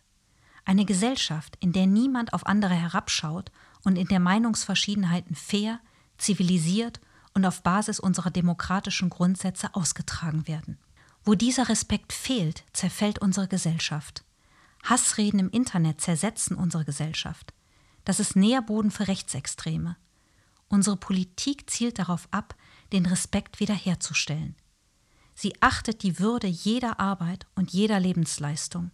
Sie steht für gleiche Teilhabe und gleiche Lebenschancen für alle. Sie sorgt für gleichwertige Lebensverhältnisse in Stadt und Land. Sie ist konsequent gegen jede Form von Diskriminierung, egal ob es um soziale Herkunft, Geschlecht, Migrationsbiografie, Religion, Behinderung oder sexuelle Orientierung geht.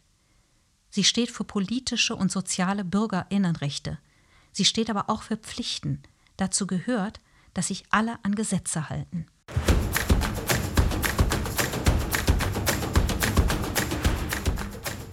Arbeit wertschätzen. Unser Ziel ist Vollbeschäftigung mit gerechten Löhnen. Unsere Antwort auf den Wandel der Arbeitswelt ist ein Recht auf Arbeit. Das bedeutet für uns, dass sich die Solidargemeinschaft dazu verpflichtet, sich um jede und jeden zu kümmern und jeder und jedem Arbeit und Teilhabe zu ermöglichen. Weil sich Arbeit verändert, soll jede und jeder alle Möglichkeiten bekommen, sich auch selbst weiterzuentwickeln. Arbeitet bedeutet auch die Sicherung der Existenz. Das ist ein grundlegendes Bedürfnis für sich selbst und die Familie. Diese Sicherheit gibt es nur, wenn man auch langfristig planen kann, eine gute Wohnung finden, die Miete bezahlen, den Kindern eine gute Ausbildung ermöglichen, den Lebensstandard im Alter sichern. Daher setzen wir uns für gerechte Löhne ein. Wir werden die Möglichkeit vereinfachen, Tarifverträge für allgemeinverbindlich zu erklären, damit sie für alle Beschäftigten und Arbeitgeberinnen in einer Branche gelten. Tarifverträge müssen auch weiter gelten, wenn Betriebe aufgespalten und ausgelagert werden. Wir wollen, dass möglichst viele Unternehmen sich an den Tarifverträgen beteiligen. Die Mitgliedschaft in Arbeitgeberverbänden ohne Tarifbindung ist unanständig. Wir werden diese Praxis zurückdrängen. Ein öffentlicher Auftrag darf nur an Unternehmen vergeben werden, die nach Tarif bezahlen. Dazu schaffen wir ein Bundestariftreuegesetz. Eine bessere Tarifbindung ist darüber hinaus eine wichtige Voraussetzung, die Lohnangleichung zwischen Ost und West durchzusetzen. Wer den ganzen Tag arbeitet, muss von seiner Arbeit ohne zusätzliche Unterstützung leben können. Auch das ist eine Frage des Respekts. Wir werden den gesetzlichen Mindestlohn zunächst auf mindestens 12 Euro erhöhen und die Spielräume der Mindestlohnkommission für künftige Erhöhungen ausweiten. Die Befristung von Arbeitsverhältnissen ohne einen Sachgrund werden wir abschaffen und die vom Gesetz akzeptierten Gründe für eine Befristung kritisch überprüfen. Leiharbeiterinnen werden ab dem ersten Tag den gleichen Lohn erhalten wie Festangestellte. Die Corona-Krise hat erneut gezeigt, dass die soziale Sicherung der Minijobs unzureichend ist. Unser Ziel ist, alle Beschäftigungsverhältnisse in die soziale Sicherung einzubeziehen. Dabei wird es Übergänge für bestehende Arbeitsverhältnisse und Ausnahmen für bestimmte Gruppen, wie zum Beispiel RentnerInnen, geben. Um die Nettoeinkommen von Geringverdienenden zu erhöhen, heben wir die Gleitzone der MIDI-Jobs auf 1600 Euro an. In dieser Zone zahlen die ArbeitnehmerInnen geringere Beiträge, ohne dass sie dadurch einen geringeren Rentenanspruch haben. Den Zugang zu Brückenteilzeit werden wir für mehr Beschäftigte möglich machen. Corona hat ein Schlaglicht darauf geworfen, wie groß bei manchen Berufsgruppen die Lücke zwischen Wert und Lohn ist. Dazu gehören die sozialen Dienstleistungsberufe. Es verdient große Anerkennung, dass immer mehr junge Menschen es sich vorstellen können, soziale Berufe zu ergreifen. Mädchen genauso wie Jungen. Es sind Berufe mit Bedeutung und Zukunft. Hier entstehen die meisten Arbeitsplätze. In der Pflege wird enorme und gesellschaftlich wertvolle Arbeit geleistet. Wir wollen die Lohn- und Arbeitsbedingungen in der Altenpflege und Pflege von Menschen mit Behinderung schnell verbessern. Unsere Ziele sind allgemein verbindliche Branchentarifverträge.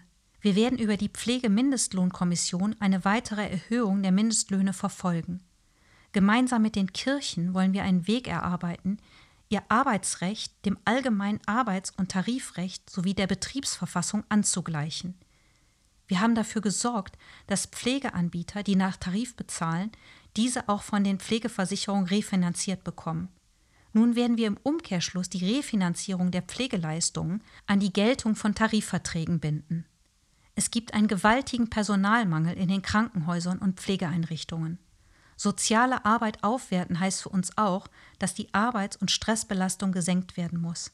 Wir werden deshalb den Vorschlag eines neuen, bundesweiten und einheitlichen Personalbemessungsrahmens voranbringen.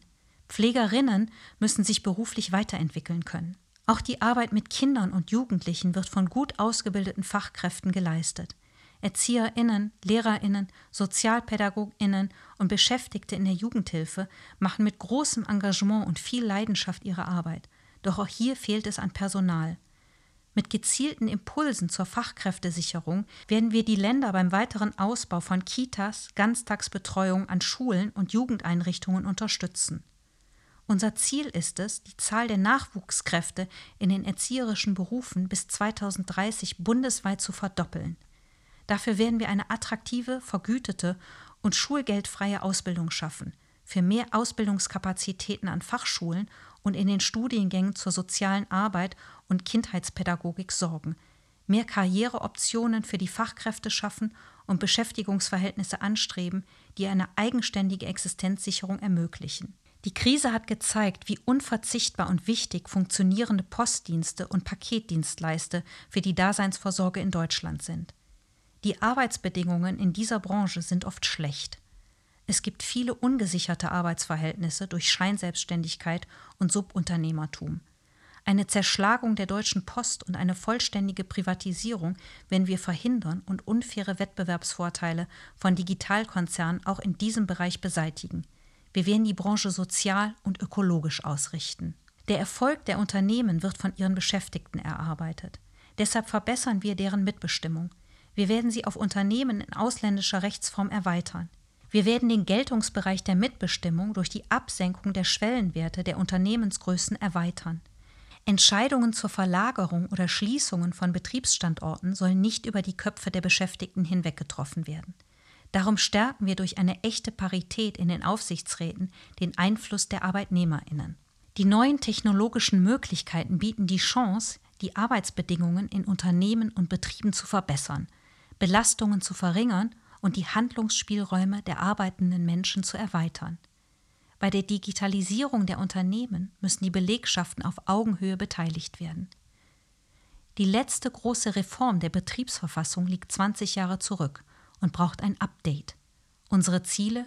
Mehr echte Mitbestimmungsrechte bei der Beschäftigtensicherung und Betriebsänderungen, beim Einsatz von Leiharbeit und Werkverträgen, beim Einsatz neuer Technologien und Arbeitsweisen wie die der künstlichen Intelligenz, bei der Personalbemessung, damit Überlastungen beseitigt werden und bei der betrieblichen Weiterbildung als eine zentrale Voraussetzung für gelungenen Wandel. Wir werden den Kündigungsschutz für BetriebsrätInnen ausweiten und eine Behinderung von Betriebsratsarbeit stärker verfolgen. Mit der Digitalisierung wird Arbeit immer häufiger ortsunabhängig erledigt oder über Plattformen organisiert. Auch hier müssen ArbeitnehmerInnenrechte unvermindert gültig und wirksam sein. Gewerkschaften sollen ein digitales Zugangsrecht zum virtuellen Betrieb erhalten. Beschäftigte auf Plattformen sollen sich zusammenschließen können, um gemeinsam grundlegende Bedingungen ihrer Tätigkeit mit den Plattformen aushandeln können. Wir wollen, dass der Arbeitnehmerstatus einfacher geklärt werden kann. Wir werden ein Verbandsklagerecht der Gewerkschaften und ein Beschäftigten-Datenschutzgesetz einführen. Die Corona-Krise hat Teile der Arbeitswelt auf den Kopf gestellt. Das Homeoffice hat an Bedeutung gewonnen. Der Schreibtisch in den eigenen vier Wänden und Videokonferenzen statt persönlicher Begegnung waren anfangs ungewohnt, sind aber inzwischen Alltag und Routine für viele Bürgerinnen. Wir werden einen Rechtsanspruch auf mobile Arbeit einführen. Grundsätzlich sollen Beschäftigte bei einer Fünf-Tage-Woche mindestens 24 Tage im Jahr mobil oder im Homeoffice arbeiten können, wenn es die Tätigkeit erlaubt. Klar ist, dass das nicht in rund um die Uhr Arbeiten ausarten darf. Auch im Homeoffice müssen Arbeits- und Ruhezeiten gelten. Die Arbeitszeit muss jeden Tag vollständig erfasst werden. Es braucht ein Recht auf Nichterreichbarkeitszeiten, auf technische Ausstattung sowie guten Unfallversicherungsschutz. Um betriebliche Regelungen zur mobilen Arbeit zu fördern, schaffen wir ein Mitbestimmungsrecht zur Einführung und bei der Ausgestaltung mobiler Arbeit. Der Grundsatz der Freiwilligkeit der mobilen Arbeit für Arbeitnehmerinnen ist für uns Voraussetzung. Wir sorgen dafür, dass vom Wandel der Arbeitswelt alle profitieren. Dazu gehört, dass Arbeitszeiten besser zum Leben passen und Menschen mehr selbstbestimmte Zeit haben, etwa für Familie, soziales Engagement und Weiterbildung. Wir werden die Schutzfunktion des Arbeitszeitgesetzes erhalten. Eine Verlängerung der täglichen Arbeitszeit schließen wir aus. Wenn die Arbeit durch Produktivitätsgewinne weniger werden sollte, müssen alle davon profitieren. Da wo Gewerkschaften für die Absenkung von Arbeitszeit streiten, um mehr selbstbestimmte Zeit zu ermöglichen oder Beschäftigung zu sichern, stehen wir an ihrer Seite. Für viele Menschen ist Selbstständigkeit eine attraktive Form der Erwerbstätigkeit. Unternehmergeist fördert dringend benötigte Innovationen. Wir schaffen ein Klima, das Selbstständigkeit positiv aufnimmt und unterstützt. Dazu gehört, dass offensichtliche Schutzlücken bei kleinen Selbstständigen und Kreativen beseitigt werden und deren soziale Absicherung verbessert wird. Die Corona-Krise hat uns deutlicher denn je vor Augen geführt, wie schnell man ohne eigenes Zutun in Not gerät und wie schnell Rücklagen aufgebraucht sind. Wir werden darum Solo-Selbstständige, darunter sind beispielsweise viele KünstlerInnen, AutorInnen, MalerInnen, ÜbersetzerInnen, EntwicklerInnen, besser absichern. Dafür werden wir die Absicherung in der Künstlersozialversicherung ebenso wie in der Renten-, Kranken- und Arbeitslosenversicherung verbessern. Der Wechsel zwischen versicherungspflichtiger Beschäftigung und Selbstständigkeit ist keine Ausnahme mehr. Wer Neues wagt, braucht Sicherheit. Die bestehende freiwillige Weiterversicherung in der Arbeitslosenversicherung bietet ein solches Netz. Wir werden den Zugang verbessern und mehr Sicherheit im Bedarfsfall schaffen. Die Regelungen für die ständigen und nicht ständig Beschäftigten, zum Beispiel im Bereich des Films und der Theater, werden wir deutlich vereinfachen und die sozialversicherungspflichtige Beschäftigung stärken und ausbauen. Wir werden eine grundsätzliche Pflicht zur Altersvorsorge einführen und Selbstständige schrittweise in die gesetzliche Rentenversicherung integrieren. Die Mindestbeiträge zur Krankenversicherung für Selbstständige haben wir bereits um mehr als die Hälfte gesenkt. Unser Ziel sind einkommensunabhängige Beiträge wie bei abhängig Beschäftigten. Wir werden auch Solo-Selbstständige besser absichern, deren Geschäftsmodell sie grundsätzlich trägt, wo jedoch unvorhersehbare erhebliche Einnahmeausfälle, etwa durch den kurzfristigen Wegfall von Auftraggebern, zu Notlagen führt. Mit einem Sicherungsgeld schaffen wir einen neuen Weg der solidarischen Absicherung für Selbstständige in Notlagen, die über branchen- und saisonübliche Schwankungen hinausgehen, durch die Bundesagentur für Arbeit. Das Sicherungsgeld soll mit Leistungen der Arbeitslosenversicherung vergleichbar sein. Das durch Beiträge der Selbstständigen finanzierte Sicherungsgeld hat dabei Vorrang vor Leistungen der Grundsicherung.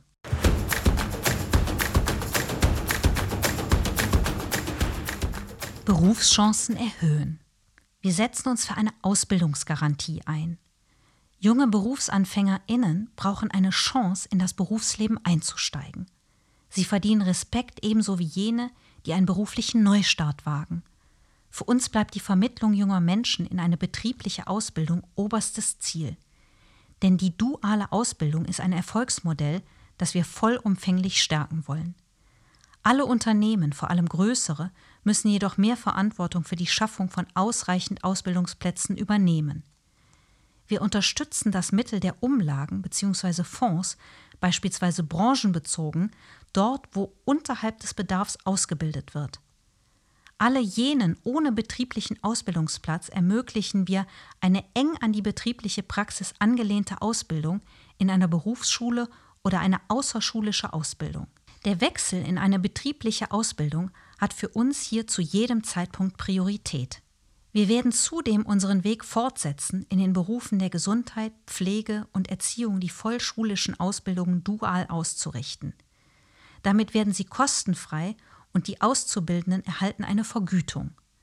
Zudem werden wir die dualen akademischen Ausbildungswege und damit die Bedeutung der Professionalität in diesen Berufsfeldern stärken, Qualität sichern und Karriereoptionen für die Beschäftigten eröffnen. Den Lernort Berufsschule werden wir stärken, vor allem im ländlichen Raum in den strukturschwachen Regionen. Dafür schließen wir einen Pakt für berufsbildende Schulen von Bund, Ländern und Schulträgern zusammen mit den Sozialpartnern. Im Vordergrund stehen dabei die Modernisierung der technischen Ausstattung und eine verbesserte Sicherung des Lehrkräftenachwuchses. Um berufliche und akademische Bildung besser zu verzahnen, werden wir das duale Studium besser fördern. Den Weg der Gebührenfreiheit bei der Aufstiegsfortbildung setzen wir fort. Unsere Arbeit befindet sich im Wandel. Durch die technologische Entwicklung gehören manche Berufsbilder inzwischen der Vergangenheit an oder werden in naher Zukunft verschwinden oder sich verändern. Gleichzeitig entstehen neue Berufsfelder, die Zukunft versprechen. Damit alle die damit verbundenen Möglichkeiten nutzen können, lenken wir unser Augenmerk auf die Weiterbildung. Wir wollen die Arbeitslosenversicherung zu einer solidarischen Arbeitsversicherung weiterentwickeln. Sie soll nicht erst im Fall der Arbeitslosigkeit auf den Plan treten, sondern dabei helfen, diese erst gar nicht entstehen zu lassen. Die Bundesagentur für Arbeit bauen wir darum zur Bundesagentur für Arbeit und Qualifizierung um, die ein hochwertiges und individuelles Beratungsangebot gewährleistet. Wir werden einen Anspruch auf Qualifizierung einführen, der bereits nach drei Monaten ohne neue Erwerbsarbeit greift. Arbeitslosengeld Q. Damit halten wir den Betroffenen den Rücken frei, um sich auf das Wesentliche konzentrieren zu können, neue Arbeit zu finden, um wieder auf eigenen Beinen zu stehen. Wir schaffen ein Recht auf Weiterbildung und beruflichen Neustart in allen Lebensphasen. Jede und jeder Einzelne wird bei den bevorstehenden Veränderungen unterstützt. Wir werden ein Recht schaffen, das es ArbeitnehmerInnen auch mit 40 plus ermöglicht, noch einmal einen ganz neuen Beruf zu erlernen.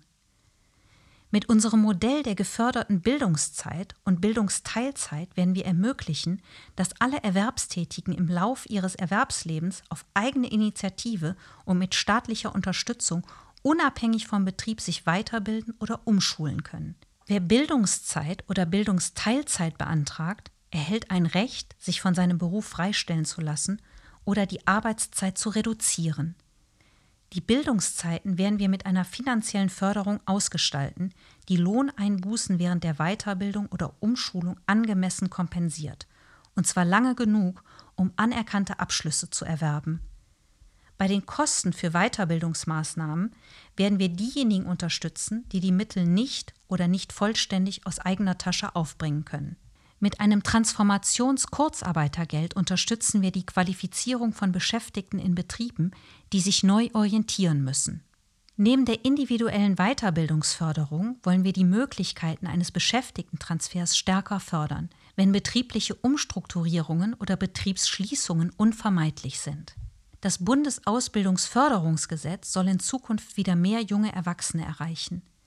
Dafür weiten wir die Förderansprüche aus und streben eine schrittweise Rückkehr zum Vollzuschuss an. Das neue Kindergeld ist eine Basisabsicherung für alle bis zum Alter von 25 Jahren. Es macht das BAföG Eltern unabhängiger. Zugleich werden wir das BAföG und das Aufstiegs-BAföG besser aufeinander abstimmen und perspektivisch zusammenführen. Die Altersgrenzen im BAföG werden wir dazu in einem ersten Schritt aufheben. Und wir brauchen ein Neustart BAföG, das auch im Erwachsenenalter neue berufliche Wege öffnen und angemessen den Lebensunterhalt sichert. Bereits jetzt besteht die Möglichkeit, dass ArbeitnehmerInnen ihre geleisteten Arbeitsstunden auf Langzeitkonten ansparen. Allerdings besteht kein rechtlicher Anspruch darauf und nur ein kleiner Teil der Unternehmen und ArbeitnehmerInnen nutzt Langzeitkonten. Wir werden das Instrument zu einem persönlichen Zeitkonto weiterentwickeln um zusätzlich individuelle Gestaltungsmöglichkeiten entlang des Lebenslaufs zu schaffen. Basis eines solchen Zeitkontos sind Zeiteinzahlungen der Beschäftigten. Auf diese Weise gehen Überstunden nicht verloren, sondern verwandeln sich in ein Zeitguthaben, das per Tarifvertrag oder durch den Staat nach dem Prinzip eines Chancenkontos aufgestockt werden kann.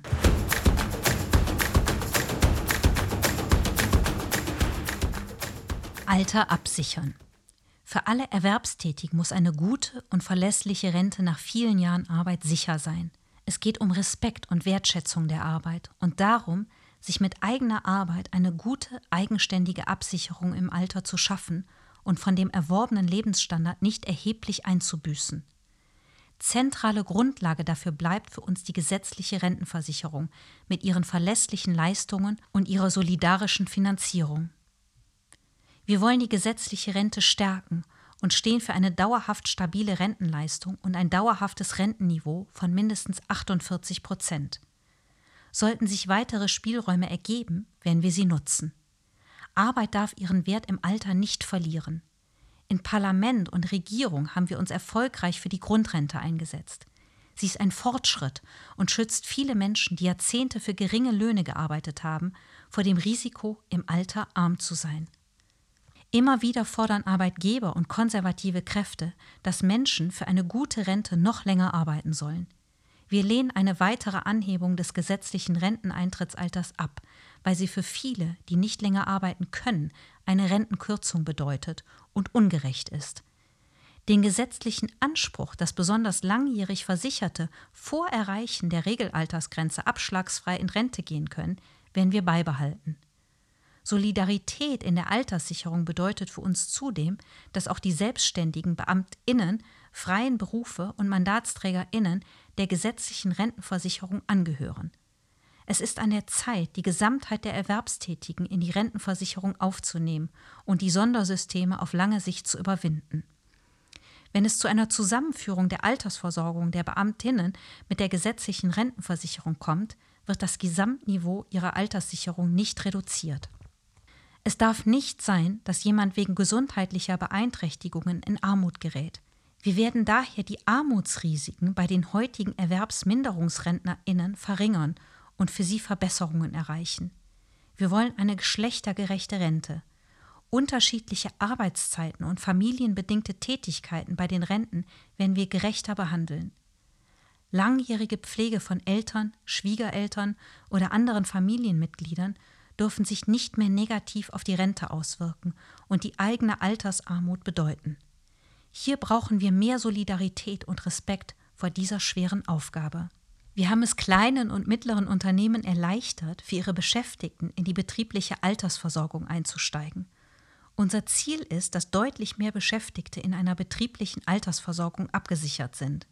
Dabei sollten tarifvertraglich vereinbarte kollektive Altersversorgungsformen bevorzugt werden. Zudem setzen wir uns für die vollständige Abschaffung der Vollverbeitragung sowie der Doppelverbeitragung von Betriebsrenten in der gesetzlichen Krankenversicherung ein.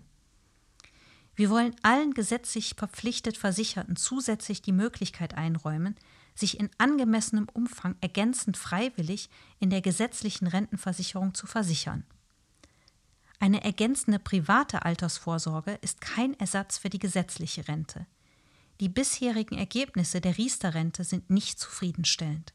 Wir wollen daher bei klassischen privaten Angeboten der Altersvorsorge bürokratische Hemmnisse abbauen und Kosten senken. Um den BürgerInnen eine attraktive private Altersvorsorge zu ermöglichen, setzen wir uns für ein neues, standardisiertes Angebot ein, das kostengünstig ist, digital und grenzüberschreitend und, in Klammern nach schwedischem Vorbild, auch von einer öffentlichen Institution angeboten wird.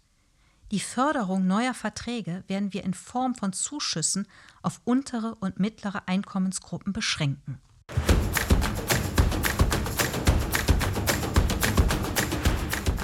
Füreinander einstehen.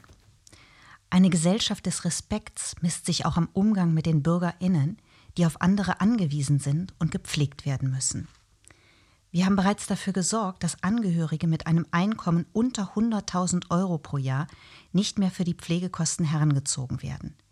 So müssen sich Eltern nicht mehr sorgen, dass ihre Kinder später für ihre Pflege aufkommen müssen. Wir wollen eine Vollversicherung als Bürgerversicherung, die alle pflegerischen Bedarfe und Leistungen abdeckt. Ein erster Schritt dorthin ist für uns, für Pflegebedürftige mit kleinen und mittleren Einkommen den Eigenanteil zu deckeln, damit Pflege für sie bezahlbar bleibt. Zukünftige Kostensteigerungen werden solidarisch über einen Mix aus moderat steigenden Pflegeversicherungsbeiträgen und einem dynamischen Bundeszuschuss finanziert. Die Pflegeinfrastruktur muss bedarfsgerecht ausgebaut werden.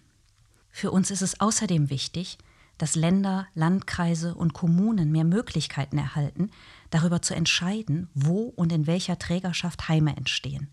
Um ihren Sicherstellungsauftrag zu gewährleisten, müssen sie deutlich intensiver in die Entscheidungsprozesse eingebunden werden. Bei Pflegebedürftigkeit wollen viele in der eigenen Wohnung bleiben. Dabei sind sie oft auf eine 24-Stunden-Pflege angewiesen. Dabei entsteht viel Rechtsunsicherheit zu den wechselseitigen Pflichten und Rechten. Wir werden bei der Pflege und der Hilfe im Alltag für rechtliche Klarheit sorgen. Ein besonderes Augenmerk werden wir auf den ländlichen Raum legen. Wir werden im Rahmen eines Modellprojektes des Bundesdienstleistungszentren in Klammern DLZ in kleinen Städten und Gemeinden schaffen, in denen medizinische und haushaltsnahe Dienstleistungen vermittelt werden. Die DLZ erkennen darüber hinaus fehlende Angebote und schaffen in Kooperation mit dem sozialen Arbeitsmarkt und den vorhandenen Anbietern Abhilfe. Wir werden durch eine besondere Förderung der haushaltsnahen Dienstleistungen die Vereinbarkeit von Familie und Beruf verbessern, älteren Menschen helfen, möglichst lange in der eigenen Wohnung zu leben, Schwarzarbeit bekämpfen und den Personen, die bislang ohne Sozialversicherung in den privaten Haushalten arbeiten, eine Absicherung bei Arbeitsunfällen oder Krankheit geben. Diese Förderung soll so ausgerichtet sein, dass sie auch von Geringverdienerinnen in Anspruch genommen werden kann.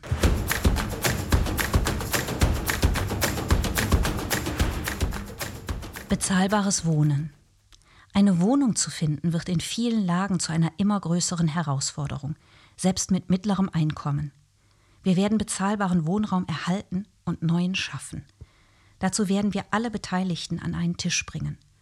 Kommunale Wohnungsunternehmen und Genossenschaften, aber auch private Wohnungsunternehmen und VermieterInnen, die sich einer sozialverträglichen Vermietung verpflichtet fühlen, sollten dabei sein, wie auch die Bauwirtschaft und die Gewerkschaften. Es gibt eine gemeinsame Verantwortung aller Beteiligten, vor allem für den erforderlichen Neubau sowie die Quartiersentwicklung und den Klimaschutz. Nach wie vor ist der Neubau von 100.000 Sozialwohnungen jährlich erforderlich. Daneben führen wir eine neue Wohnungsgemeinnützigkeit ein und fördern damit ein zusätzliches, nicht gewinnorientiertes Segment auf dem Wohnungsmarkt. In angespannten Wohnlagen werden wir daneben ein zeitlich befristetes Mietenmoratorium einführen. Das bedeutet, Mieten können für eine bestimmte Zeit nur im Rahmen der Inflationsrate erhöht werden. Mietwucher werden wir wirksam unterbinden. Wir werden außerdem die Mietpreisbremse entfristen und Schlupflöcher schließen. Das Instrument des qualifizierten Mietspiegels wollen wir bundesweit nach einheitlichen und damit rechtssicheren Kriterien ausgestalten und seine Bedeutung stärken. Mietspiegel dürfen keine bloßen Neumietenspiegel sein. Deshalb werden wir künftig mindestens die vertraglich vereinbarten Mieten der vergangenen acht Jahre bei ihrer Aufstellung heranziehen. Unsere Bodenpolitik wird am Gemeinwohl orientiert.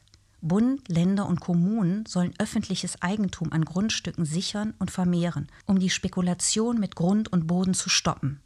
Dazu ist das Vorkaufsrecht für Kommunen zu fairen Preisen wichtig. Wir werden dazu beitragen, dass kommunale Wohnbauflächen nicht veräußert werden. Flächen zurückerworben werden und öffentliches Bauland nur auf dem Weg der Erbpacht für den Wohnungsbau zur Verfügung gestellt wird. Mit der Schaffung von Bodenfonds unter Einbeziehung bundeseigener Grundstücke erhalten Kommunen ein Instrument für die nachhaltige Stadtentwicklung und bezahlbaren Wohnungsbau. Die Liegenschaftspolitik des Bundes wird sich auch in Zukunft an städtebaulichen Prioritäten ausrichten und die Schaffung von bezahlbarem Wohnraum in den Kommunen unterstützen. Wir werden die bislang nach einer Zehn-Jahresfrist geltende Steuerfreiheit für Veräußerungsgewinne nicht selbstgenutzter Grundstücke abschaffen und einen Planungswertausgleich einführen, um leistungslose Bodenwertgewinne der Allgemeinheit zukommen zu lassen. Um die Spekulation mit Wohnraum einzudämmen, werden wir die Eigentümerstrukturen über ein zentrales Immobilienregister transparent machen. Wohneigentum dient nicht nur der Versorgung mit Wohnraum, sondern auch der Vermögens- und Alterssicherung. Um insbesondere jungen Familien den Weg zu den eigenen vier Wänden zu erleichtern, werden wir in angespannten Wohnlagen den Erwerb von Genossenschaftsanteilen erleichtern. Wir werden Mietkaufmodelle fördern und ein Programm Jung kauft alt für den Erwerb von Bestandsimmobilien, insbesondere in dem vom Leerstand betroffenen Ortskernen, auflegen. Menschen, die in Obdachlosigkeit abgerutscht sind, müssen wir als Gesellschaft nachhaltig helfen. Deshalb wollen wir eine flächendeckende Umsetzung von Housing First Konzepten in den Städten und Kommunen voranbringen. Die sehr hohen Erfolgsquoten dieser Projekte ermöglichen die Rückkehr in die eigene Wohnung und damit ein Leben in Würde. Die Corona-Pandemie verstärkt die Strukturveränderungen in unseren Innenstädten und Stadtteilzentren – das betrifft den Einzelhandel, die Gastronomie und das Hotelgewerbe ebenso wie Museen, Theater, Büchereien und Kinos. Die gemeinsam mit den Ländern getragene Städtebauförderung sichern wir ab. Wir unterstützen die Städte dabei, die Innenstädte lebendig zu halten und notwendige Nutzungsänderungen mitgestalten zu können, unter anderem durch eine Mietpreisbegrenzung, einen Mieterschutz im Gewerbeimmobilienbereich, durch Konzepte zur Revitalisierung von Standorten und die Förderung von Coworking Spaces in den Innenstädten. Ein besonderes Augenmerk werden wir auf die Entwicklung im ländlichen Raum legen. Wir werden generationsübergreifende, alternative und barrierefreie Wohnformen in Städten und Quartieren fördern.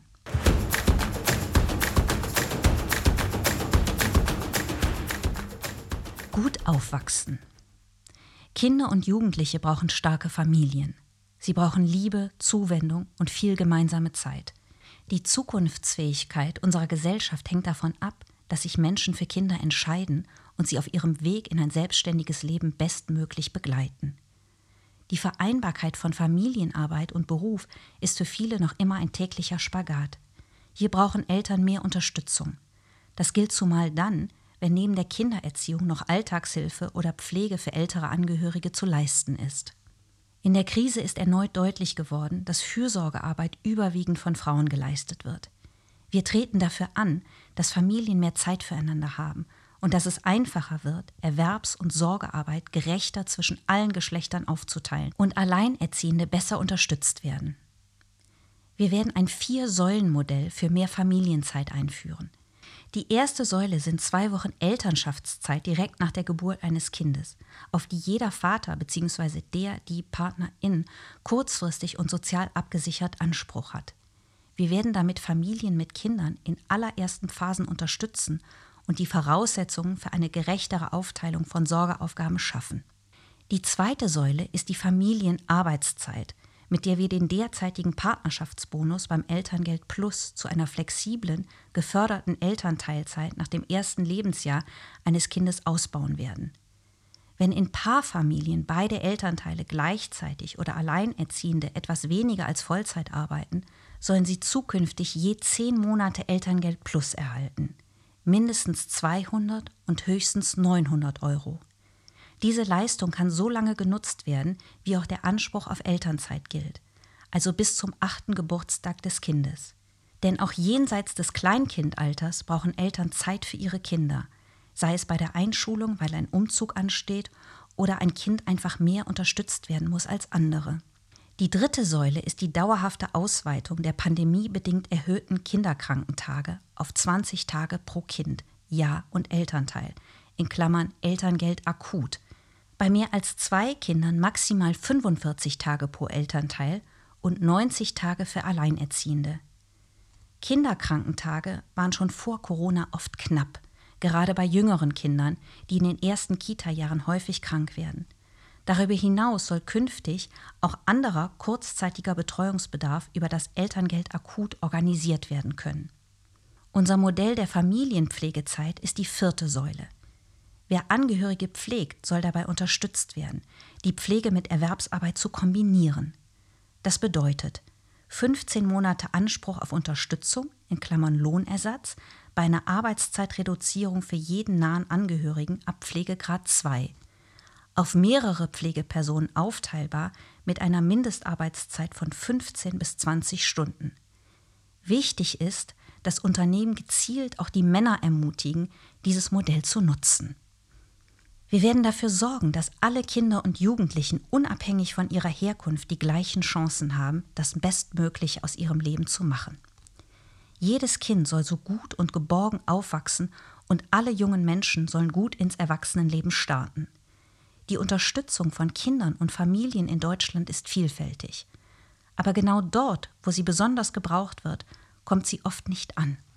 Wir haben deshalb ein Konzept der Kindergrundsicherung entwickelt, das aus zwei zentralen Bereichen besteht.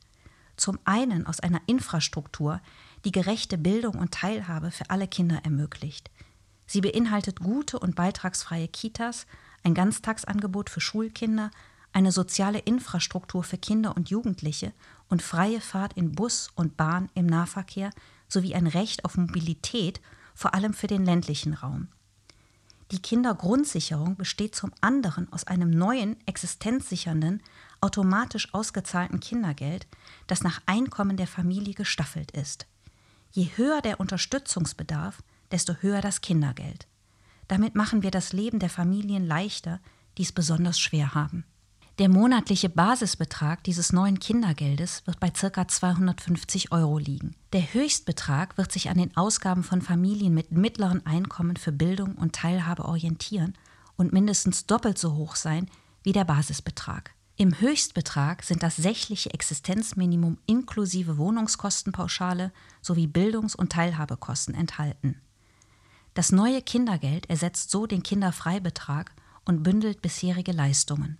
Junge Menschen in Ausbildung sollen durch direkte, elternunabhängige Auszahlung des neuen Kindergeldes finanziell abgesichert werden, mit einem zusätzlichen auskömmlichen Fördersatz an BAföG obendrauf. Wir wollen Hilfen für Kinder, Jugendliche und Familien bündeln, die von Krankheit oder Behinderung betroffen sind. Kinder, Jugendliche, junge Erwachsene und Eltern müssen einen einfachen Zugang zu Unterstützungsleistungen haben. Dafür sind weitere Schritte notwendig. Der Kampf gegen Bildungsbenachteiligung muss in allen Systemen konsequent stattfinden. Die erste Bildungseinrichtung im Leben eines Kindes ist heute die Kita. Deshalb werden wir die frühkindliche Bildung weiter ausbauen. Ohne bezahlbare Wohnheimangebote ist für viele Auszubildende und Studierende eine erfolgreiche Ausbildung nicht möglich.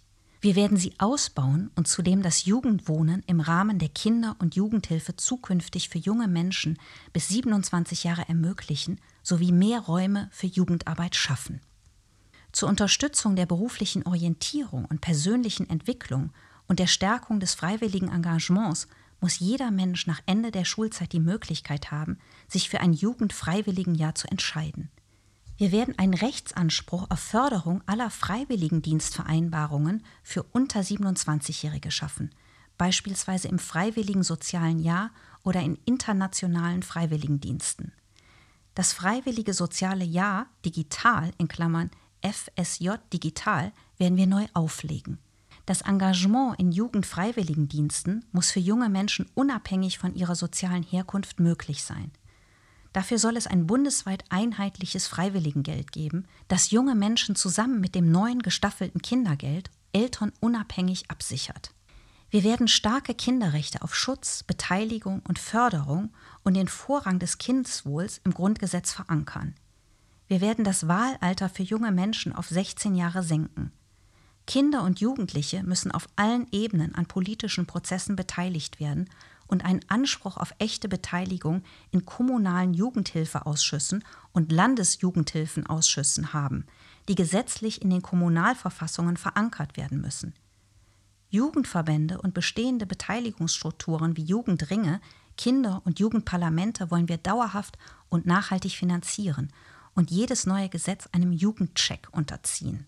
Die Mitbestimmungsmöglichkeiten von Jugend- und Auszubildendenvertretungen, JAV, werden wir verbessern, indem ihr Vertretungsrecht auf alle Beschäftigten in Ausbildung ausgedehnt und die Gründung einer JAV erleichtert wird. Mit einem Bundesprogramm Gemeindehaus 2.0 werden wir aufbauend auf dem Netz der Mehrgenerationenhäuser noch mehr Angebote unter einem Dach bündeln außerschulische Bildung, Sport, Kultur und Jugendarbeit, Netzwerke für den Kinderschutz, barrierefreie digitale Infrastruktur für alle Kinder und Jugendlichen, die sie für Bildung und gesellschaftliche Teilhabe benötigen. Selbstbestimmte Räume für die Kinder- und Jugendarbeit müssen unabhängig davon erhalten und ausgebaut werden. An Kinder gerichtete Werbung wollen wir reglementieren. Kitas und Schulen müssen ein werbefreier Raum sein. Ein gutes Ganztagsangebot ist entscheidend für gleiche Chancen und das muss für alle Kinder zur Verfügung stehen. Ganztagsschulen sind Lern- und Lebensorte, wo gute Chancen für alle ermöglicht und sichergestellt werden. Schule erreicht jedes Kind, unabhängig von seiner Herkunft. Der Rechtsanspruch auf ein ganztägiges Bildungs- und Betreuungsangebot im Grundschulalter ist ein wichtiger Beitrag zur Bildungsgerechtigkeit und zudem für viele Eltern der notwendige nächste Schritt in der Vereinbarkeit von Familie und Beruf, auf den sie dringend warten. Mehr als 70 Prozent wünschen sich ein solches Angebot für ihre Kinder. Durch die Einschränkungen des Präsenzunterrichts während der Pandemie droht sich die Verbindung von Bildungserfolg und Familienhintergrund zu verfestigen und Bildungsbenachteiligungen zu verstärken. Aus diesem Grund starten wir die Bundesinitiative Chancengleichheit in der Bildung. Durch ein Bundesprogramm für Schulsozialarbeit werden den Kommunen Mittel zur Förderung von Chancenhelfern an jeder Schule bereitgestellt. Der Grundsatz der gleichwertigen Lebensverhältnisse ist für uns bei der Weiterentwicklung der Bund-Länder-Zusammenarbeit maßgebend, damit Kinder und Jugendliche aus wirtschaftlich benachteiligten Familien nicht alleine gelassen werden. Die Mittel von Bund und Ländern müssen durch die zusätzliche Einführung von Sozialkriterien da ankommen, wo sie am dringendsten gebraucht werden. Wir wollen, dass Kinder und Jugendliche sicher aufwachsen. Wir werden daher Strafrecht und Prävention besser verbinden, um Kinder und Jugendliche wirksam zu schützen. Wir brauchen Schutzkonzepte, unter anderem mit Kinderschutzbeauftragten für Kitas, Schulen, Jugendhilfeeinrichtungen und Vereine und werden das durch vom Bund geförderte Pilotprojekte unterstützen. Darüber hinaus werden wir unabhängige Ombudsstellen einrichten. Wir werden Präventionsketten und Netzwerke für Kinder und Jugendliche aller Altersgruppen schaffen, in denen Jugendhilfe und Gesundheitsdienst, Bildungs- und Gesundheitseinrichtungen, öffentliche und freie Träger, Sportvereine und Verbände, Polizei und Familiengerichte auf kommunaler Ebene verbindlich zusammenwirken. Schutzstandards für Kinder und Jugendliche müssen auch im digitalen Raum gelten, also auch beim Schutz der persönlichen Integrität vor sexueller Belästigung und Gewalt, bei Entwicklungsbeeinträchtigungen und wirtschaftlicher Ausbeutung. Um die Belastungen für Kinder und Jugendliche vor allem in Kinderschutz und Familienrechtsverfahren so gering wie möglich zu halten, setzen wir uns für eine kindersensible Justiz ein.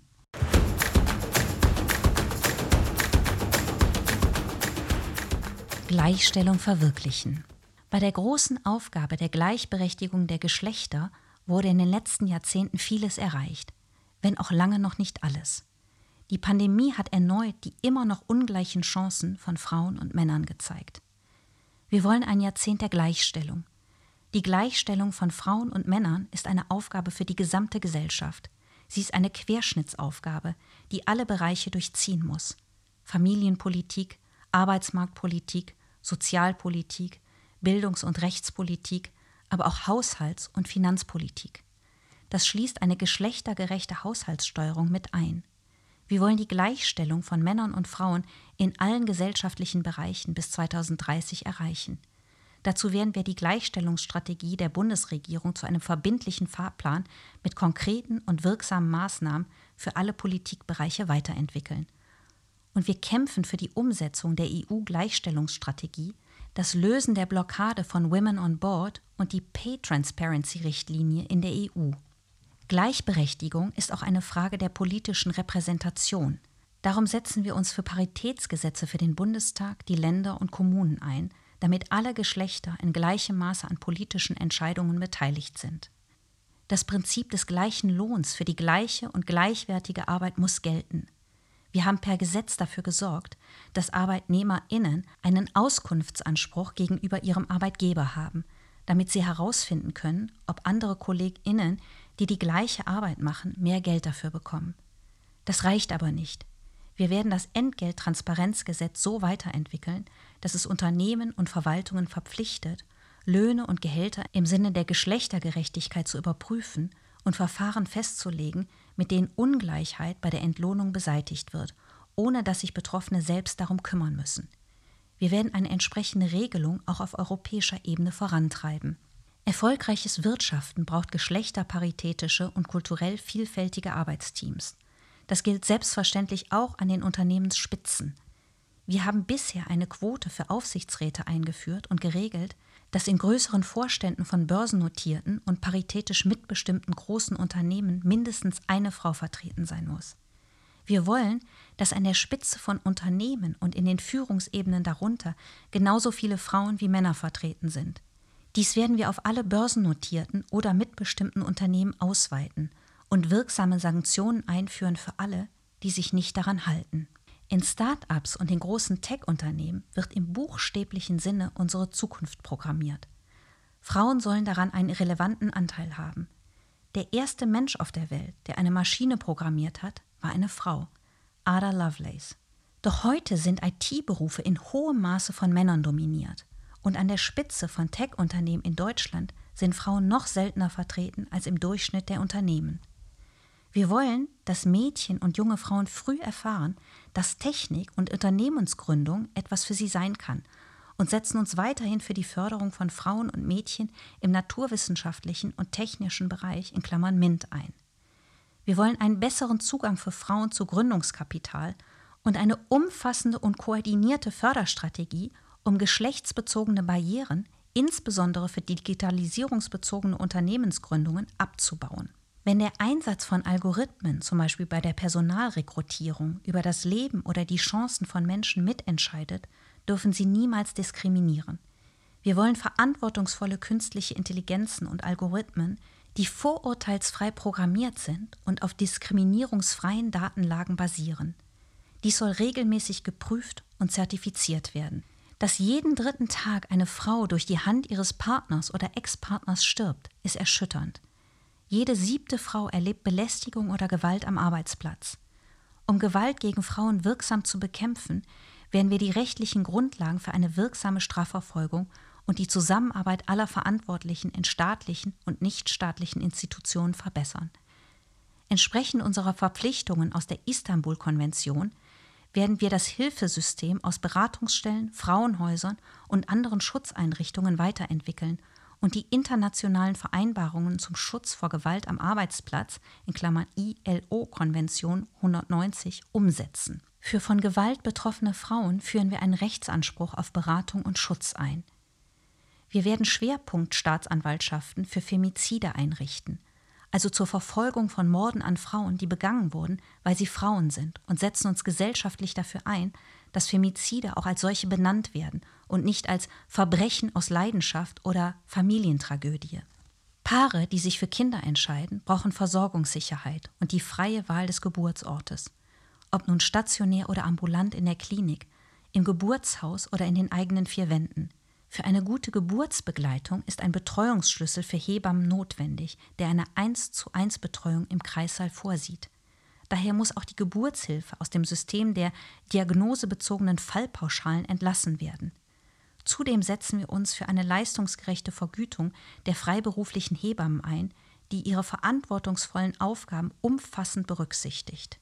In der Familienplanung müssen Menschen selbstbestimmte Entscheidungen treffen können, eigenständig, partnerschaftlich und unabhängig vom Einkommen.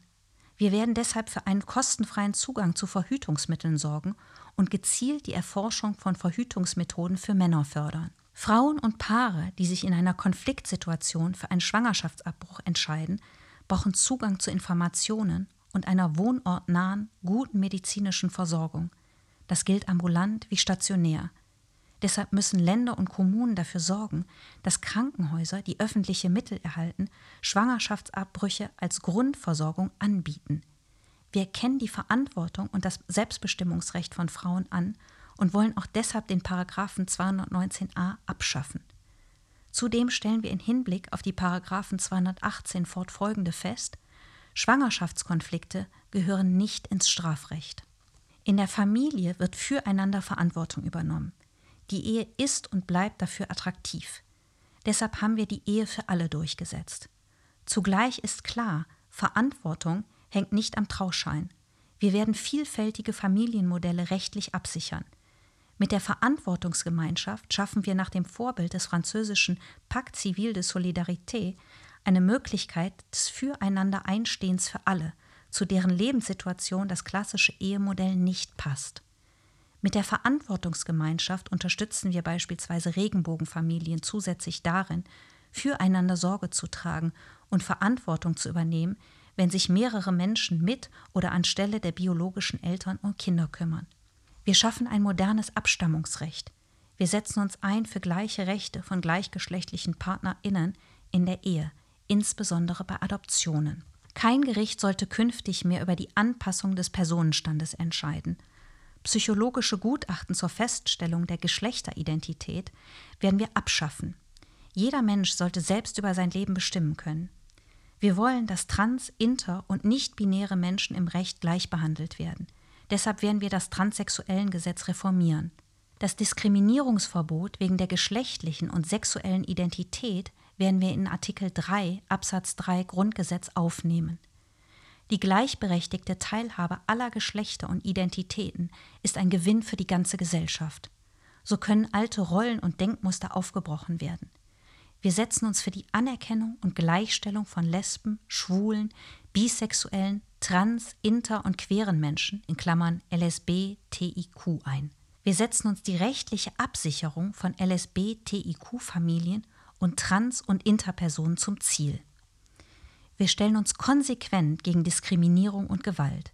Wir werden einen nationalen Aktionsplan gegen Homo, Bi, Trans und Interphobie und Gewalt gegen LSB, TIQ einführen und uns auf europäischer Ebene für die Ächtung solcher Diskriminierung einsetzen. Wir fördern den Kampf gegen Gewalt und Diskriminierung, die sich gegen queere Menschen richtet, in Deutschland und der Europäischen Union. Wir werden darauf hinwirken, dass die diskriminierende Richtlinie der Bundesärztekammer zur Blutspende abgeschafft wird. In unserer Gesellschaft soll das tägliche Miteinander von Menschen mit und ohne Behinderungen selbstverständlich werden. Menschen mit Behinderung sollen bessere Chancen auf dem Arbeitsmarkt erhalten. Auch für sie gilt das Recht auf gute Arbeit. Das werden wir durch die Stärkung der Schwerbehindertenvertretungen und die Weiterentwicklung der Ausgleichsabgabe unterstützen. Viele Menschen mit Behinderung sind gut oder sogar sehr gut ausgebildet und in Zeiten des Fachkräftemangels begehrte Arbeitskräfte. Wir setzen uns dafür ein, dass eine einheitliche Ansprechstelle für ArbeitgeberInnen kleiner und mittlerer Unternehmen geschaffen wird, die bei Fragen beispielsweise zur Barrierefreiheit oder Lohnzuschüssen berät. Das gesellschaftliche Leben muss auf allen Ebenen für Menschen mit Behinderung inklusiv gestaltet werden. Dabei ist Barrierefreiheit unverzichtbar. Wir werden vor allem die Kommunen bei dieser Aufgabe unterstützen. Der große Mangel an barrierefreien bzw. armen Wohnraum, Sporthallen und anderen Freizeiteinrichtungen muss behoben werden. Wir werden ein Bundesprogramm Barrierefreiheit initiieren, das über entsprechende Ressourcen verfügen muss.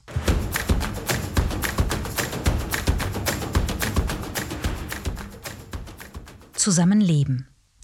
Grundvoraussetzung für ein gemeinsames Leben in einer Gesellschaft des Respekts ist die Gewissheit, dass man dazugehört, dass man unabhängig von einer familiären Migrationsbiografie akzeptiert ist und dazugehört. Für Deutschland ist Migration nichts Unbekanntes. Unser Land hat stets Menschen aus anderen Regionen aufgenommen, genauso wie auch Deutsche in anderen Ländern der Welt eine neue Heimat gefunden haben. Das macht uns als Gesellschaft reicher und bringt uns voran. Unser Ziel ist dafür zu sorgen, dass diese Selbstverständlichkeit und das Zusammengehörigkeitsgefühl in allen Bereichen der Gesellschaft sichtbar und spürbar werden. Es geht darum, allen Bürgerinnen zu garantieren, dass sie dieselben Chancen und Möglichkeiten haben, frei von Diskriminierung. Dafür werden wir die Arbeit der Antidiskriminierungsstelle des Bundes stärken und das allgemeine Gleichbehandlungsgesetz modernisieren.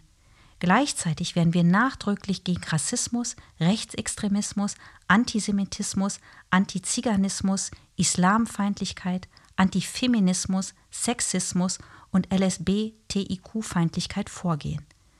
Ein besserer Austausch und ein abgestimmtes Vorgehen, zum Beispiel durch die Schaffung einer Bund-Länder-Kommission, ist ein wichtiger Schritt. Zudem müssen Straftaten in diesem Bereich konsequenter erfasst und geahndet werden. Integration ist eine permanente gesellschaftliche wie auch staatliche Aufgabe. Wir möchten allen Menschen, die neu zu uns kommen, den Anspruch auf Integrations- und Beteiligungsangebote gewährleisten. Für das Miteinander stärken wir die Integrations- und Sprachkurse für alle zugewanderten Menschen in Deutschland, zu denen sie ungeachtet ihrer Staatsangehörigkeit und ihres Aufenthaltsstatus von Tag 1 an Zugang haben sollen. Alle Kinder müssen unmittelbar die Möglichkeit erhalten, eine Kita zu besuchen – auch die Schulpflicht gilt unmittelbar für alle Kinder. Gut integrierten Menschen ohne gesicherten Aufenthalt wollen wir ein dauerhaftes Bleiberecht ermöglichen. Familien gehören zusammen. Auch die Integration klappt am besten mit der Familie. Die Regelungen für den Familiennachzug zu subsidiär Schutzberechtigten wollen wir daher wieder an die für Flüchtlinge angleichen. Dabei werden wir auch Regelungen für den Geschwisternachzug zu unbegleiteten minderjährigen Flüchtlingen schaffen. Jeder, der bei uns lebt, soll das Recht haben, für seinen Lebensunterhalt zu sorgen. Arbeitsverbote werden wir daher abschaffen. Auch der Zustand von jahrelangen Kettenduldungen ist ein Integrationshemmnis und muss durch Stichtagsregelung beendet werden, um Menschen eine Perspektive zu geben. Die zwangsweise Rückführung von Menschen in Länder, in denen ihnen Gefahr für Leib und Leben droht, lehnen wir ab. Gleichwohl muss unsere Integrationsfähigkeit weit mehr als die Finanzierung von Sprach- und Integrationskursen umfassen. Und es geht auch nicht nur um Neuzugezogene. Auch die Kinder und Enkel der damals sogenannten GastarbeiterInnen und VertragsarbeiterInnen der 60er Jahre erfahren noch heute Diskriminierung im Alltag. Der öffentliche Dienst muss Vorbild in Sachen Integration sein.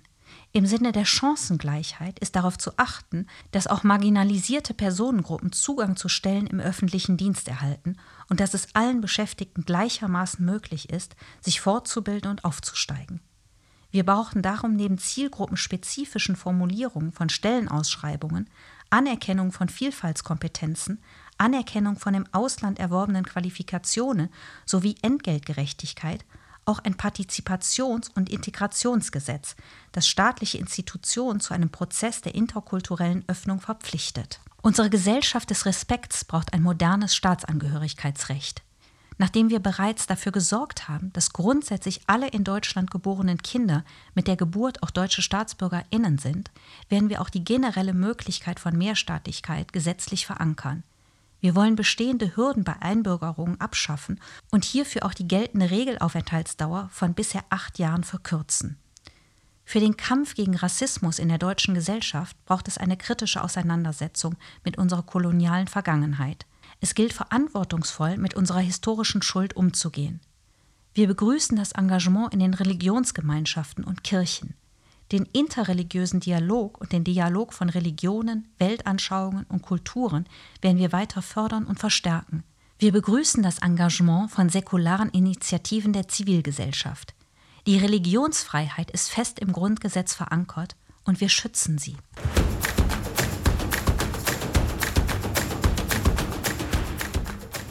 Demokratie stärken. Demokratie ist verletzlich. Sie zu schützen ist erforderlich. Deshalb müssen wir unsere Demokratie wehrhaft gegen ihre Feinde machen. Dabei hat sich die ausdifferenzierte föderale Sicherheitsstruktur bewährt. Wir werden sie weiter verbessern durch eine wirkungsvollere Zusammenarbeit des Bundes mit den Ländern. Demokratie ist die Basis einer Gesellschaft, die allen die Chance bietet, in Freiheit und Sicherheit zu leben. Mit einem Demokratiefördergesetz werden wir Vereine, Projekte und Initiativen langfristig fördern und sie besser wappnen gegen die Feinde unserer offenen Gesellschaft. Wir werden das Bundesprogramm Demokratie leben weiter ausbauen und hierüber Präventionsprojekte auf Bundes-, Landes- und kommunaler Ebene fördern. Auch politische Bildung ist unverzichtbar. Dafür setzen wir uns innerhalb und außerhalb der schulischen Bildung für verstärkten und einfacheren Zugang zu politischen Bildungsmöglichkeiten und Demokratieförderung ein. Wir werden Arbeitnehmerinnen verstärkt in die Lage versetzen, ihren gesetzlichen Bildungsurlaub zu nutzen, um sich einfacher für ihr ehrenamtliches Engagement freistellen zu lassen. Millionen Bürgerinnen engagieren sich ehrenamtlich in, in Klammern Sport, Vereinen, der Freiwilligen Feuerwehr, Kirchen- und Religionsgemeinschaften, Tafeln, Frauennotrufen, Flüchtlingsorganisationen, dem THW und anderen Organisationen. Mit ihrer Arbeit tragen sie dazu bei, dass unser Gemeinwesen funktioniert. Dieses ehrenamtliche, zivilgesellschaftliche Engagement ist für uns unverzichtbar. Wir werden es daher weiter unterstützen. Sport hat eine zentrale Bedeutung für den sozialen Zusammenhalt unserer Gesellschaft, für Inklusion, Integration und gegen Diskriminierung. Breiten- und Leistungssport werden wir fördern. Wir stehen als SozialdemokratInnen für einen Sport, der unsere Verfassungswerte auch in nationalen und internationalen Wettbewerben vorlebt. Wir werden auch in den kommenden Jahren den Spitzensport fördern. Darüber hinaus verlieren wir die Belange und Sorgen unserer Vereine vor Ort nicht aus dem Blick. Bund, Bundesländer und Kommunen sind gleichermaßen aufgefordert, die Basis des Sports bei der Überwindung der pandemiebedingten Probleme in besonderer Weise zu unterstützen. Zu einer lebendigen Demokratie gehört eine starke Zivilgesellschaft und ein zeitgemäßes Gemeinnützigkeitsrecht. Daher werden wir prüfen, welche weiteren gesellschaftspolitisch bedeutsamen Bereiche in den Katalog gemeinnütziger Zwecke aufgenommen werden können und sicherstellen, dass steuerbegünstigte Körperschaften wie Vereine bei der Verfolgung ihrer satzungsmäßigen Zwecke auch politisch tätig sein können. Zum Beispiel der Aufruf eines Sportvereins zu einer Demonstration gegen Rassismus und Fremdenfeindlichkeit möglich ist, ohne diese steuerliche Vergünstigung zu verlieren. Extremisten und Terroristen bedrohen unsere freie Gesellschaft. Um dieser erheblichen Gefahr wirksam begegnen zu können, muss der Verfassungsschutz die Rolle eines demokratischen Frühwarnsystems erfüllen. Verfassungsfeindliche Organisationen werden wir verbieten. Wo Religionsfreiheit missbraucht wird und in religiösen Fanatismus umschlägt, müssen staatliche Sicherheitsbehörden konsequent eingreifen. Mit aller Konsequenz und Härte werden wir weiter gegen Terror und Gewalt vorgehen. Dafür haben wir die gesetzlichen Grundlagen geschaffen. Rechtsextremismus in Sicherheitsbehörden oder auch bei der Bundeswehr bekämpfen wir konsequent. Der Entstehung von rassistischen Denkmustern im Polizeialltag wirken wir durch die Ermöglichung von mehr Supervision, Fort- und Weiterbildungen sowie guten Arbeitsbedingungen entgegen. Wir unterstützen die Einrichtungen von Schwerpunktstaatsanwaltschaften zur Verfolgung von Antisemitismus und Rassismus.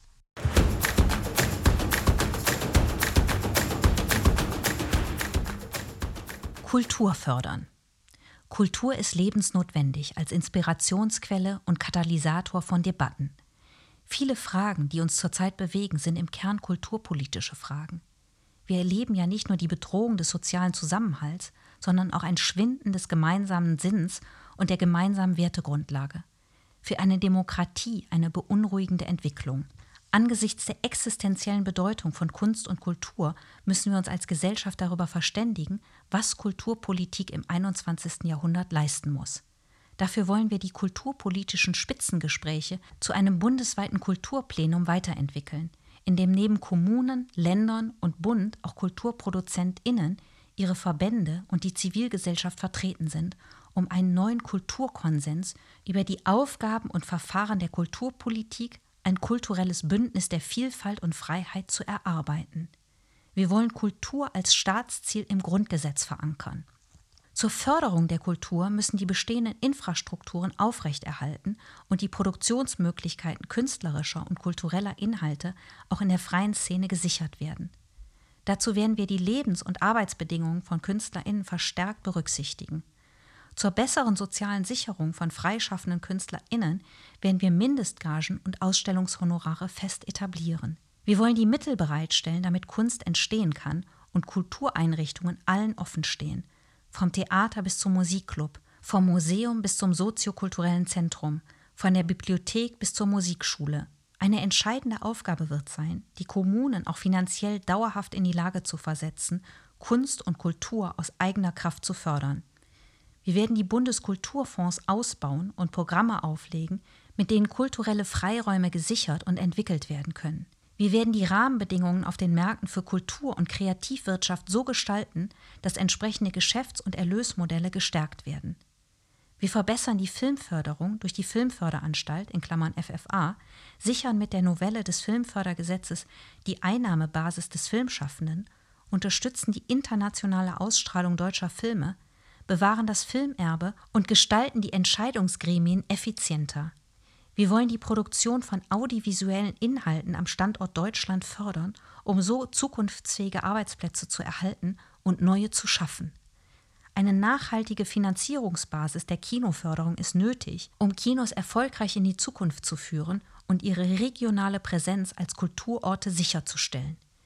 Wir werden Zukunftskonzepte für die Filmförderung mit der Filmcommunity entwickeln. Games sind Kulturgut, Innovationsmotor und Wirtschaftsfaktor. Die Potenziale von Games in der digitalen Bildung, aber auch von E-Sports in Vereinen und Schulen werden jedoch nur unzureichend genutzt. Die Förderung von Computerspielen wollen wir dauerhaft verankern. Wir werden die Entwicklung von E-Sports in Deutschland weiter unterstützen, beispielsweise dadurch, dass er gemeinnützig wird. Wir werden alle BürgerInnen den Zugang zur Kunst und Kultur ermöglichen unabhängig von Herkunft, Bildung, sozialer Lage und finanziellen Mitteln. Wir werden uns darum kümmern, dass sich Kultureinrichtungen weiter öffnen können. Wir werden die Vielfalt in den kulturellen Einrichtungen stärken. Wir werden die Diversität und Geschlechtergerechtigkeit auch in Führungspositionen, Gremien und Jurys ausbauen. Teilhabe an Kunst und Kultur ist ein Schlüssel zu Selbstbewusstsein, Persönlichkeitsentwicklung, Bildung und Integration. Wir werden sie auch durch Programme wie Kultur macht stark nachhaltig als Teil schulischer und außerschulischer Bildung sichern.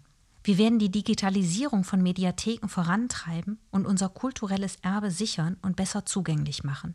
Wir werden die Entwicklung des Digitalen als künstlerischen Raum stärken und digitale Kunstprojekte fördern. Nicht zuletzt werden wir auch die Entwicklung digitaler Kulturveranstaltungen und Erlösmodelle aktiv unterstützen.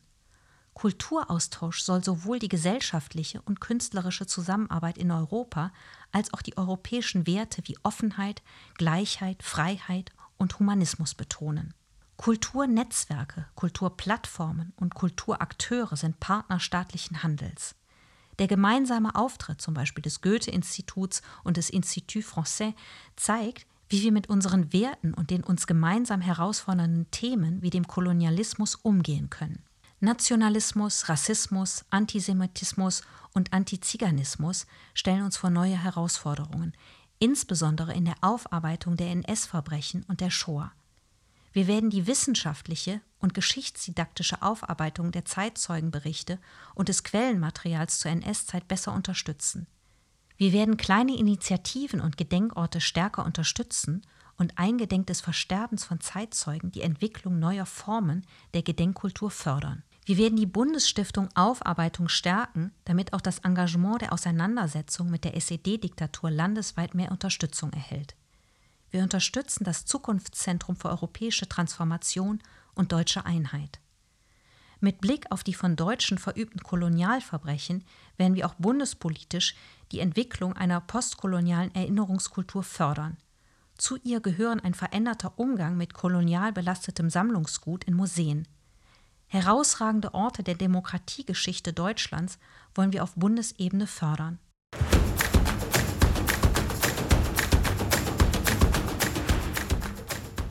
Einander besser verstehen. Die neue Welt ist digital und medial. Deshalb sind digitale und mediale Teilhabe, Vielfalt, Chancengleichheit und ein kommunikativer Pluralismus von grundlegender Bedeutung. Wir begreifen Medienpolitik auf allen staatlichen Ebenen als Gesellschaftspolitik. Sie dient dazu, das offene demokratische Gespräch unserer Gesellschaft zu stärken. Wir setzen uns gesamtstaatlich für einen starken öffentlich-rechtlichen Rundfunk ein und unterstützen die Länder darin, den Auftrag in einer digitalen Medienwelt weiterzuentwickeln. Gerade jetzt braucht es öffentlich-rechtliche Angebote, die eine umfassende und tiefgreifende journalistische Berichterstattung sicherstellen. Wir werden die Rahmenbedingungen privatwirtschaftlichen Medienschaffens stärken und insbesondere dort unterstützen, wo bundesrechtliche Fragen des Wettbewerbs, Urheber- oder Telekommunikationsrechts die Rahmenbedingungen privater Medienmärkte prägen. Den Verlagen werden wir dabei helfen, die Transformation ins Digitale erfolgreich zu bewältigen. Wir werden die Auskunfts- und Berichterstattungsrechte von JournalistInnen stärken. Wir werden Journalismus im Gemeinnützigkeitsrecht verankern, sodass auch die Stiftungsfinanzierung möglich ist, ohne dass damit marktwirtschaftliche Strukturen konterkariert werden. Mit Sorge nehmen wir wahr, dass JournalistInnen und Medienunternehmen in vielen Teilen der Welt zunehmend durch staatliche Institutionen und Amtsträger angegriffen, bedroht und in ihrer Freiheit beeinträchtigt werden. In bilateralen Gesprächen und zwischenstaatlichen Zusammenschlüssen werden wir daher Initiativen für den Schutz der Pressefreiheit sowie der Arbeit von JournalistInnen und Medienunternehmen verstärken. Allen BürgerInnen in Deutschland eine mediale Teilhabe zu ermöglichen, ist eine gemeinsame Verantwortung aller Medien sowie der öffentlichen Stellen. Wir wollen barrierefreie Angebote ausbauen und gemeinsam mit den Medienanbietern die Chancen der Digitalisierung und der technischen Möglichkeiten auch hier nutzen. Die Corona-Krise hat sehr deutlich gezeigt, der Bedarf an digital verfügbaren Medien, Bildungs- und Kulturinhalten ist groß. Wir setzen uns daher für eine stärkere Vernetzung und Zusammenarbeit zwischen den Akteuren ein, insbesondere aus den Bereichen Medien, Kultur und Bildung. Medienkompetenz ist vor allem eine Demokratiekompetenz. Lernen, Arbeiten, Identitätsbildung, Persönlichkeitsentwicklung und die Kommunikation mit anderen sind in unserem Alltag zunehmend an soziale Medien gebunden. Dafür wollen wir die kreative Energie der Netzcommunity mit der Qualität und Erfahrung der klassischen Medien zusammenbringen. Wir wollen Entwicklungsräume schaffen, in denen die digitale Transformation der Medienwelt gelingt und diese mit Bildungsangeboten verknüpfen.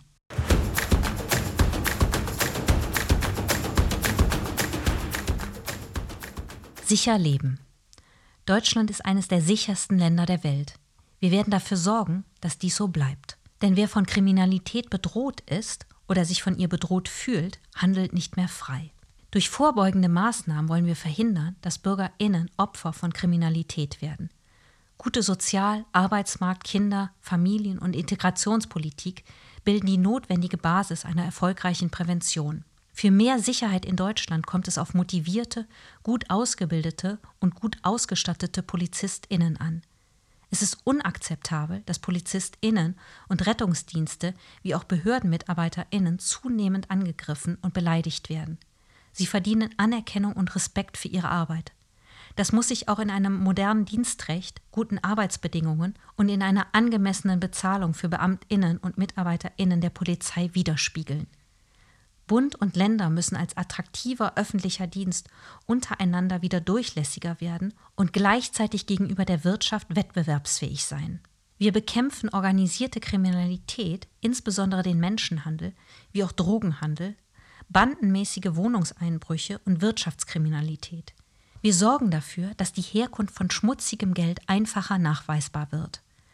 Notwendig sind kontinuierliche und flächenübergreifende Strukturermittlungen der Länderpolizeien, der Bundespolizei und des Zolls zusammen mit BKA und Europol.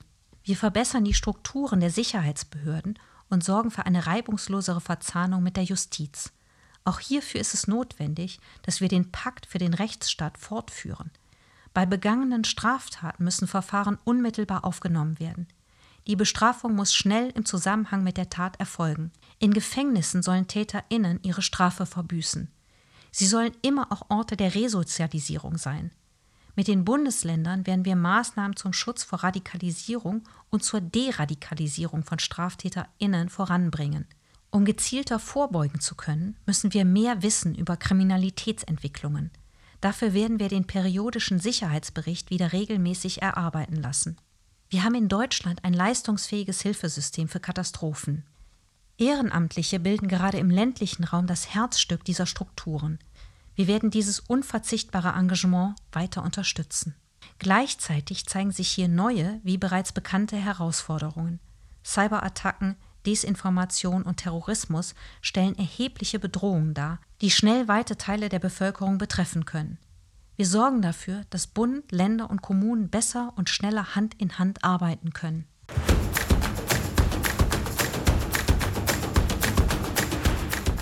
Gesundheitsschutz, Jugendschutz und Entkriminalisierung bestimmen unsere Drogenpolitik.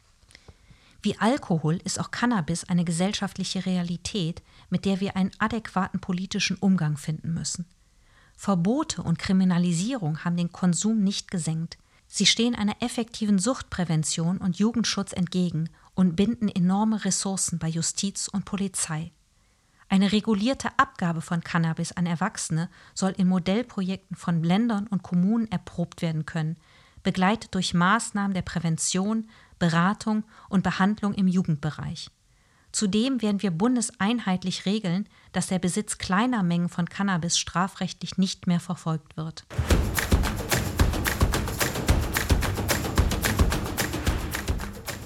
Natur respektieren. Wir wollen unseren natürlichen Lebensraum erhalten.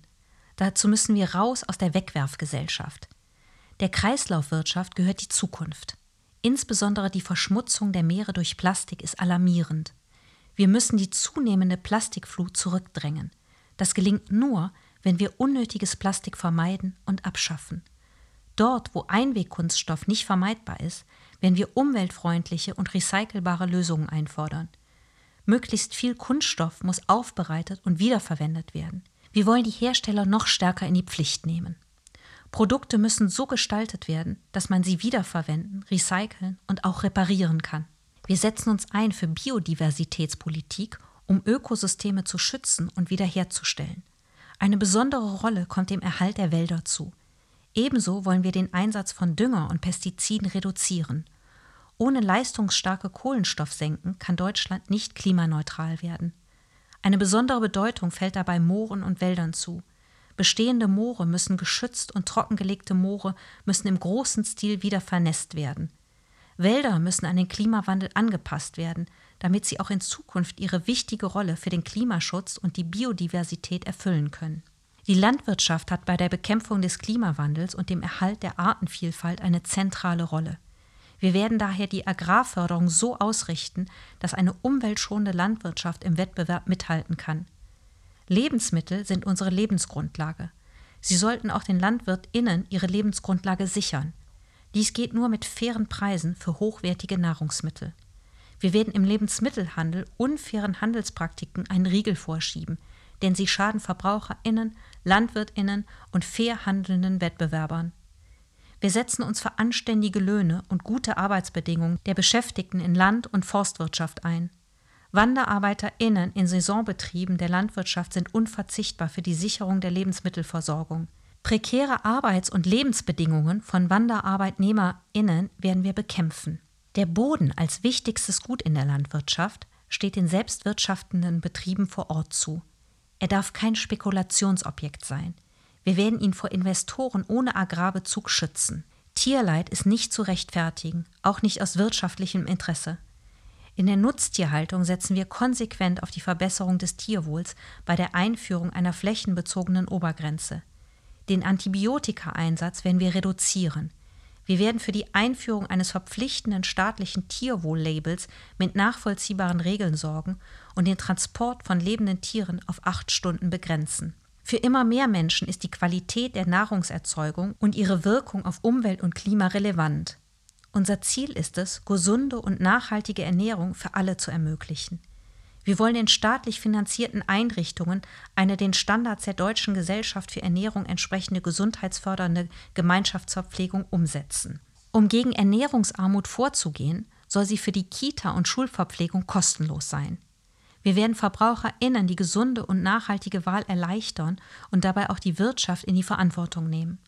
Um die Lebensmittelverschwendung einzudämmen, werden wir es den Produzenten und dem Handel untersagen, genießbare Nahrungsmittel wegzuwerfen.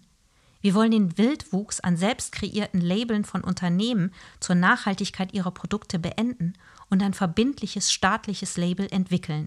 Wir werden die Lebensmittelsicherheit durch mehr Kontrollen verbessern und es den VerbraucherInnen durch die Einführung eines Hygienebarometers ermöglichen, sich über die Kontrollergebnisse zu informieren. Wir bleiben beim Nein zu gentechnisch veränderten Pflanzen.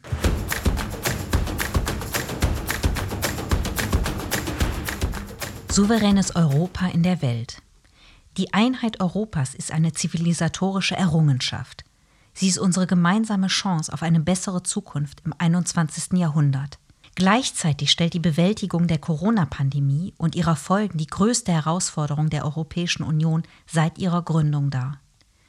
Die deutsche EU-Ratspräsidentschaft haben wir dafür genutzt, einen solidarischeren und besseren Weg zu gehen als bei der letzten großen Krise vor gut zehn Jahren. Die historischen Entscheidungen zu dem größten Wiederaufbauprogramm in der Geschichte der Europäischen Union hätte es ohne die SPD nicht gegeben. Ein Paradigmenwechsel deutscher Europapolitik.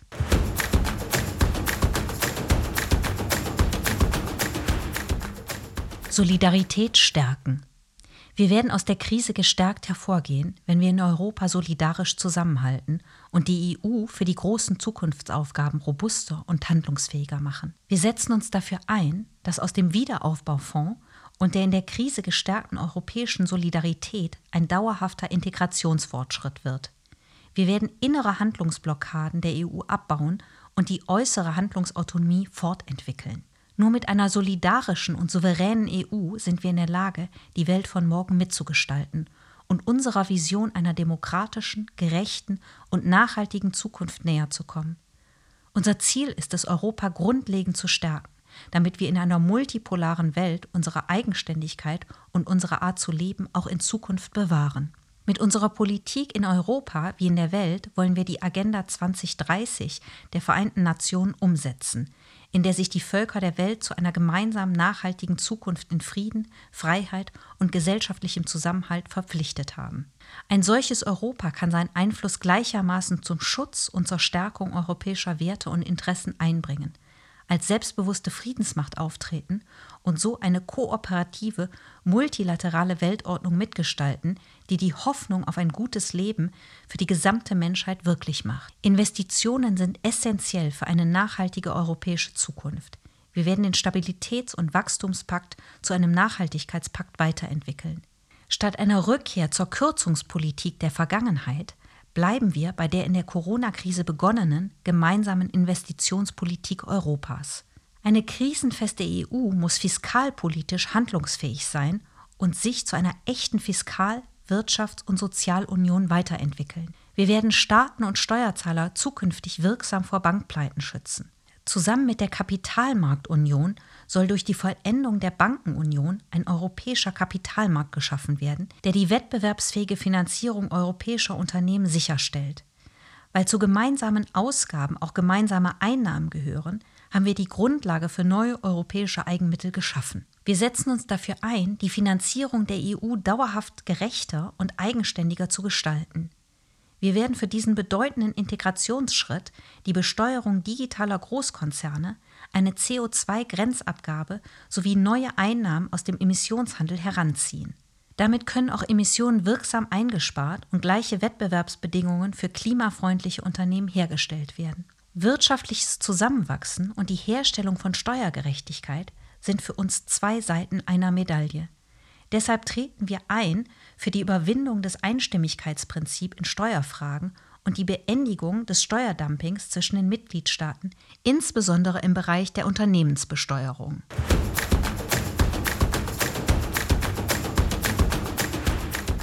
Sozialökologisch wirtschaften.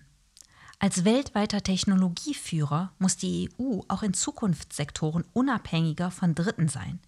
Wir werden die Entwicklung gemeinsamer Märkte und Infrastrukturen vorantreiben, strategisch wichtige Zukunftstechnologien entwickeln und Schlüsselindustrien schützen.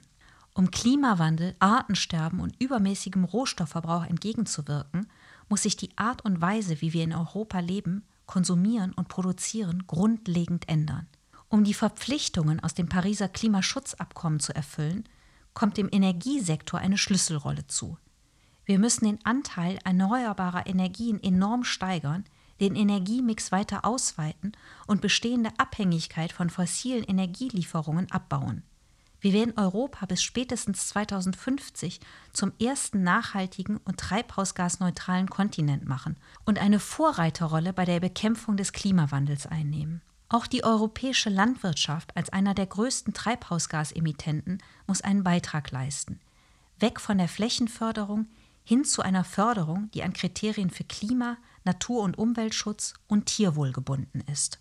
In allen Handels-, Wirtschaftspartnerschafts- und Investitionsabkommen der EU werden zukünftig neben verbindlichen sozialen Standards wie die ILO Kernarbeitsnormen sowie menschenrechtlichen und ökologischen Standards auch konkrete Beschwerde- und Sanktionsmechanismen vereinbart.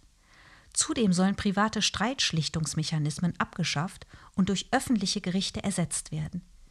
Wir wollen ein multinationales Investitionsgericht, das bei Diskriminierung, sprich der ungleichen Behandlung zwischen Handelspartnern, eingreift. Die Rechte von Arbeitnehmerinnen, strengere Umweltgesetzgebungen, die Umsetzung internationaler Verpflichtungen etwa beim Klimaschutz und Bereiche der öffentlichen Daseinsvorsorge sind keine diskriminierenden Praktiken. Hier darf es keine Klagemöglichkeiten geben.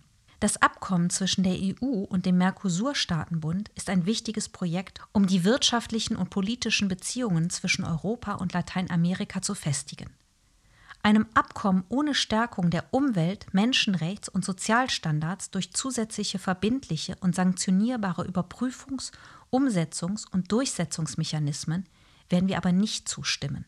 Mit unserer Handelspolitik werden wir die sozial-ökologische Transformation unterstützen. Dafür soll der Handel mit nachhaltigen Gütern besonders gefördert werden. Handelspolitische Maßnahmen auf einer werteorientierten Basis haben immer die Interessen der Partner mit im Blick, insbesondere die der weniger entwickelten Länder. Deshalb werden wir auch insbesondere kleinbäuerliche und agrarökologische Landwirtschaften fördern.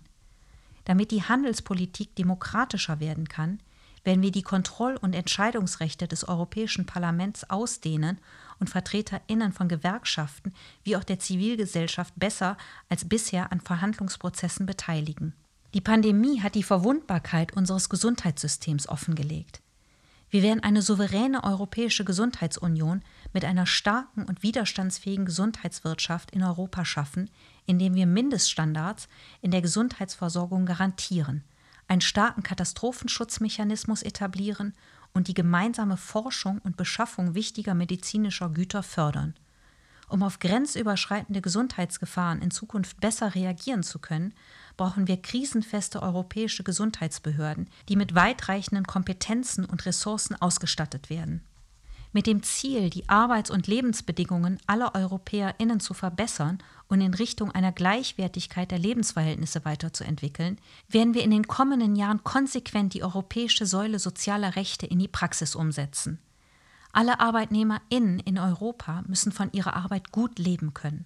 Unser Ziel bleiben europaweit Löhne, die zum Leben reichen.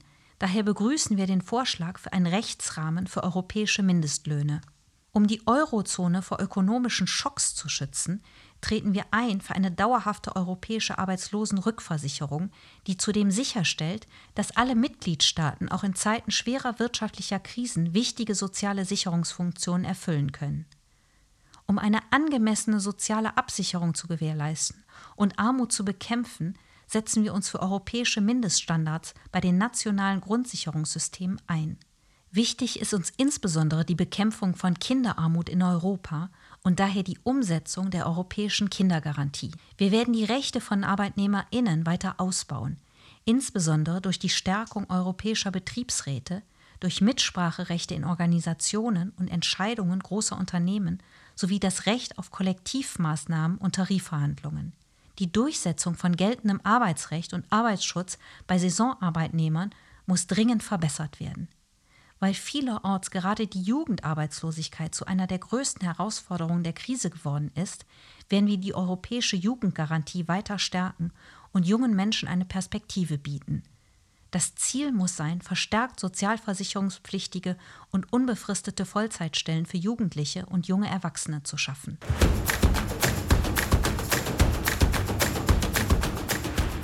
Demokratie erweitern. Wir werden die Demokratie in Europa stärken. Dass unsere europäische Wertegemeinschaft zunehmend auf die Probe gestellt und populistische und nationalistische Regierungen die Unabhängigkeit der Justiz und grundlegende Rechte beschneiden, nehmen wir nicht hin. Der Schutz von Demokratie, Rechtsstaatlichkeit und Freiheit in Europa bildet das Fundament für eine geeinte europäische Zukunft.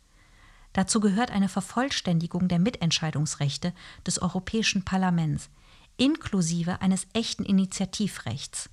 Wir werden ein gemeinsames Wahlrecht zur Wahl der europäischen Volksvertretung schaffen. Mit einem Sonderfonds für Demokratie und Rechtsstaatlichkeit werden wir zivilgesellschaftliche Zusammenarbeit gezielt fördern. Die Konferenz zur Zukunft Europas soll ein Erfolg werden. Wir setzen uns dafür ein, dass sie in Deutschland und der ganzen EU eine breite Debatte zur europäischen Demokratie und Handlungsfähigkeit initiiert und ihre Ergebnisse umgesetzt werden. Durch den Rechtsstaatsdialog und Rechtsstaatsmechanismus haben wir Europa wehrhafter gemacht und konkrete Instrumente eingeführt, um die Einhaltung europäischer Grundwerte verbindlich zu überprüfen und Verstöße zu sanktionieren. Wir werden uns für eine konsequente Umsetzung und Verschärfung der Sanktionsmöglichkeiten einsetzen. Desinformationskampagnen, Fake News und Hassreden stellen eine Bedrohung der Demokratie dar. Wir setzen uns für europäische Regelungen ein, um strafbare Online-Hassreden effektiv zu bekämpfen und werden europäische Frühwarnsysteme gegen Desinformationskampagnen ausbauen. Wir stehen für eine humanitäre und solidarische Asyl- und Flüchtlingspolitik in der Europäischen Union. Deshalb werden wir ein funktionsfähiges europäisches Asylsystem mit dem notwendigen Gleichgewicht zwischen Verantwortung und Solidarität voranbringen, das eine Reform des Dublin-Systems hin zu einem solidarischen Verteilungsmechanismus beinhaltet und das Recht auf Asyl vollumfänglich wahrt und gewährt. Das Asylsystem soll weiter europäisiert und das Europäische Unterstützungsbüro für Asylfragen zu einer vollwertigen europäischen Asylagentur ausgebaut werden. Wir werden die Genfer Flüchtlingskonvention verteidigen. Pushbacks sind eine eklatante Verletzung des Völkerrechts. Seenotrettung ist eine Verpflichtung aus dem internationalen Seerecht und darf nicht kriminalisiert werden, sondern sollte auch staatlich durch die EU gewährleistet werden. Im Rahmen eines umfassenden Ansatzes sollten legale Migrationswege geschaffen und die Ursachen von Flucht und Vertreibung bekämpft werden. Wir werden eine Brücke zu lokalen Akteuren bauen und die Aufnahmebereitschaft von europäischen Kommunen und Städten fördern und unterstützen. Dies soll durch Bundeskontingente möglich gemacht und damit auch die Bereitschaft vieler Kommunen im Rahmen der Initiative Sichere Häfen aufgegriffen werden. Zusätzlich soll die Europäische Union ein Impfkontingent für Geflüchtete einrichten. Wir setzen uns ein für eine EU-weite Ratifizierung der Istanbul-Konvention des Europarats als verbindliche Rechtsnorm gegen Gewalt an Frauen.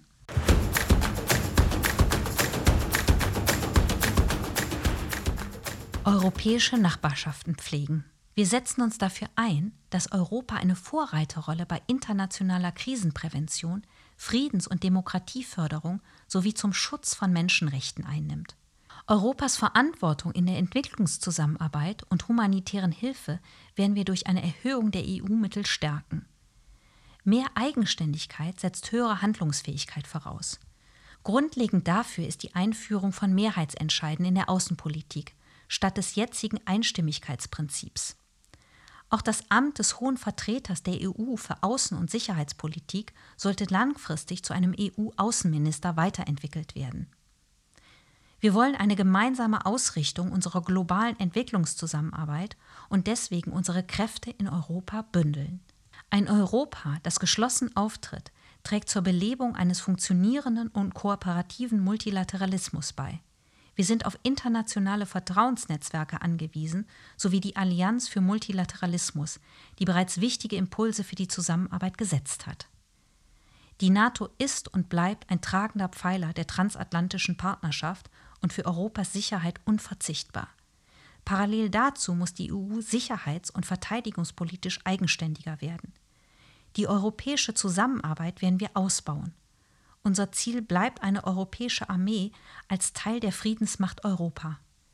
Durch die Bündelung europäischer Rüstungskooperation nutzen wir Synergien und sparen unnötige Mehrausgaben ein. Souverän muss Europa neue Rüstungskontroll- und Abrüstungsinitiativen für den europäischen Kontinent entwickeln, um frühzeitig auf die Risiken neuer Technologien und gefährliche Entwicklungen im Cyberbereich oder im Weltraum reagieren zu können. Die Nachbarschaft Europas im Süden wie im Osten ist durch Krisen sowie durch die wachsende Einflussnahme anderer Staaten geprägt. Diese Herausforderungen muss die EU durch eine konzeptionell neu ausgerichtete europäische Nachbarschaftspolitik angehen. Die Länder des Westbalkans werden wir integrieren. Die Partnerschaft zwischen Europa und Afrika wollen wir politisch und wirtschaftlich deutlich ausbauen und auf ein neues Level der Zusammenarbeit heben. Wir gehen auf die neue US-Regierung zu, die sich wieder verstärkt in der internationalen Zusammenarbeit einbringt. Wir brauchen nicht weniger als einen Neustart in den transatlantischen Beziehungen. Wir werden die Partnerschaft zwischen Europa und den USA, die auf gemeinsamen und demokratischen Werten beruht, grundsätzlich stärken und die Zusammenarbeit bei Themen wie Klimaschutz, globaler Gesundheitspolitik, Handel, Abrüstung und Sicherheitsfragen intensivieren. Es ist im deutschen und europäischen Interesse, wenn wir mit Russland in Fragen der gemeinsamen Sicherheit, Abrüstung und Rüstungskontrolle wie auch bei Klima, Nachhaltigkeit, Energie und der Bekämpfung von Pandemien gemeinsame Fortschritte erreichen. Wir sehen jedoch auch, dass Europas Beziehungen zu Russland immer wieder Rückschlägen ausgesetzt sind. Ob die völkerrechtswidrige Annexion der Krim, die Unterstützung der Separatisten in der Ostukraine, Cyberangriffe auf den Deutschen Bundestag oder die Anwendung des international geächteten chemischen Kampfstoffes Novichok zur Ausschaltung innenpolitischer Gegner Russland bricht regelmäßig internationales Recht und belastet damit die Beziehungen zu seinen Nachbarn. Wir setzen bei aller erforderlicher Kritik auch bei Russland auf die Bereitschaft zum Dialog und zur Zusammenarbeit. Frieden in Europa kann es nicht gegen, sondern nur mit Russland geben. Wertvoll in den Beziehungen zu Russland sind die zivilgesellschaftlichen Kontakte, die wir weiter fördern und ausbauen wollen, auch durch Visaerleichterungen für den Austausch junger Menschen. Basierend auf den Werten und Prinzipien der OSZE verfolgen wir daher das Ziel einer neuen europäischen Ostpolitik, die den Fokus auf eine gemeinsame und kohärente EU-Politik gegenüber Russland legt. Eine konstruktive Dialogbereitschaft seitens Russland ist Voraussetzung, um am Abbau von Spannungen zu arbeiten. Dazu zählt auch, dass der Weg zu einer friedlichen Lösung des Ukraine-Konflikts und damit einhergehend die Beendigung der Sanktionen maßgeblich von der Umsetzung der Minsker Vereinbarungen abhängt. Die wachsende Bedeutung Chinas in der Welt hat zur Folge, dass eine globale Antwort auf die ökonomischen, ökologischen, sozialen und politischen Herausforderungen unserer Zeit kaum ohne Peking vorstellbar ist. Interessens- und Wertekonflikte mit China nehmen zu. Europa muss den Dialog mit China über Kooperation und Wettbewerb geschlossen, konstruktiv und kritisch führen. Die gravierenden Menschenrechtsverletzungen gegenüber Minderheiten, insbesondere uigurischen Muslimen, verurteilen wir. Vor Hongkong muss das international verbriefte Prinzip ein Land, zwei Systeme gewahrt bleiben. Wir betrachten mit großer Sorge den wachsenden Druck auf Taiwan. Wir unterstützen die Menschen in Belarus in ihrem Wunsch nach Demokratie und Freiheit. Gewalt und Repression der Sicherheitskräfte müssen beendet, alle politischen Gefangenen freigelassen und demokratische Neuwahlen unter der Aufsicht der OSZE durchgeführt werden. Den innen- und außenpolitischen Kurs der türkischen Regierung betrachten wir mit Sorge. Die Türkei muss rechtsstaatliche, demokratische und völkerrechtliche Prinzipien einhalten. Eine Intensivierung des EU-Türkei-Dialogs, der auch diese Fragen kritisch erörtert, ist dringend notwendig. Israels Sicherheit und Existenzrecht ist Teil der Staatsräson Deutschlands. Auch aufgrund dieser besonderen Verantwortung werden wir zusammen mit unseren europäischen Partnern und den USA neue Initiativen zur Wiederbelebung des Nahost-Friedensprozesses unterstützen. Auf Grundlage der Vereinbarungen von Oslo ist und bleibt für uns das Ziel die friedliche Koexistenz zweier souveräner und lebensfähiger Staaten im Rahmen einer Verhandlungslösung. Die Normalisierung der Beziehungen zwischen Israel und einigen Staaten in der Region sind ermutigende Signale, dass Fortschritte zum Frieden möglich sind. Einseitige Schritte von allen Seiten erschweren die Friedensbemühungen und müssen unterbleiben. Von der palästinensischen Seite fordern wir das Ende des Terrors. In den palästinensischen Gebieten sind auf allen Ebenen weitere demokratische Fortschritte nötig. Pläne zu Annexionen lehnen wir kategorisch ab. Es muss zu einem Stopp des völkerrechtswidrigen Siedlungsbaus kommen. Auch nach dem Brexit bleibt das Vereinigte Königreich ein enger Freund der EU. Die gemeinsamen Abkommen können das Fundament für eine umfassende Partnerschaft zwischen der EU und Großbritannien sein.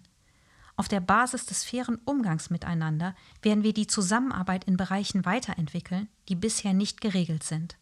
Ein Wettlauf nach unten, was Umweltstandards oder die Rechte von Arbeitnehmern und Verbrauchern angeht, darf es nicht geben.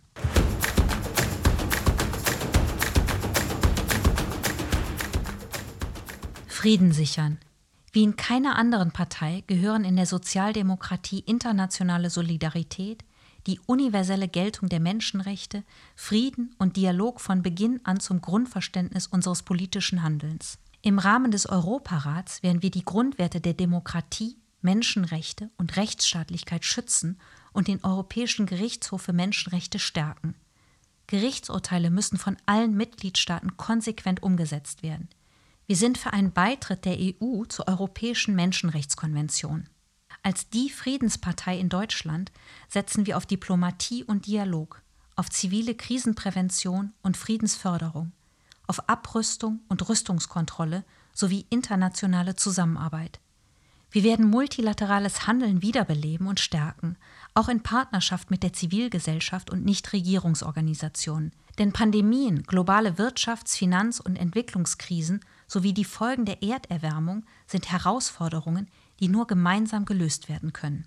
Der Kampf gegen den Klimawandel, der in vielen Ländern nicht nur die natürlichen Lebensgrundlagen, sondern auch die soziale und wirtschaftliche Entwicklung bedroht, muss zum Ausgangspunkt von gerechteren und nachhaltigeren Gesellschaften weltweit werden. Keine und keinen zurücklassen, das ist unsere Messlatte, um Hunger und Armut weltweit zu überwinden. Wir müssen die globale Erderwärmung auf weit unter 2 Grad halten und möglichst auf 1,5 Grad Celsius begrenzen. Dafür werden wir unsere eigenen Klimaschutzverpflichtungen gemäß des Pariser Klimaabkommens einlösen und weiter steigern. Darüber hinaus werden wir die Länder des globalen Südens bei der Anpassung an den Klimawandel in ihrer nachhaltigen Entwicklung unterstützen. Gute Arbeit und eine intakte Umwelt weltweit stärken gehört zur Kernaufgabe sozialdemokratischer Politik. Wir tun das, indem wir von Unternehmen weltweit die Einhaltung menschenrechtlicher und umweltbezogener Sorgfaltspflichten entlang globaler Lieferketten fordern. Es ist ein großer Erfolg der SPD, dass ein nationales Lieferkettengesetz auf den Weg gebracht werden konnte. Wir werden es konsequent weiterentwickeln.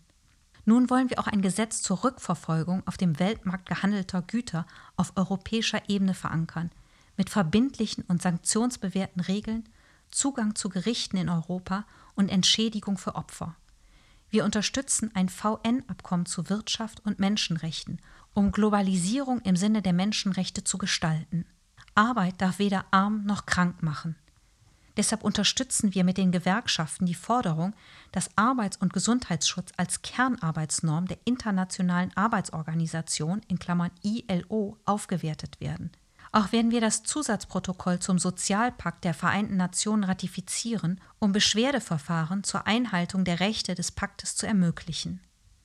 Um Armut nachhaltig zu bekämpfen, setzen wir uns zudem für die Einrichtung eines globalen Fonds für soziale Basisschutzsysteme ein. Gesundheit ist ein globales öffentliches Gut. Diese Pandemie kann nur durch internationale Solidarität überwunden werden. Die Krise ist erst vorbei, wenn es global genügend Impfstoff gibt. Wir setzen uns daher für die finanzielle und substanzielle Förderung der globalen Corona-Impfkampagne der Weltgesundheitsorganisation in Klammern COVAX ein. Unsere Schwerpunkte liegen auf dem Aus- und Aufbau öffentlicher Gesundheitssysteme, der Verbesserung des Zugangs zu Arzneimitteln und Impfstoffen, mehr Transparenz sowie auf der gesundheitlichen Bildung und damit einhergehend auf der Stärkung sexueller und reproduktiver Gesundheit und Rechte.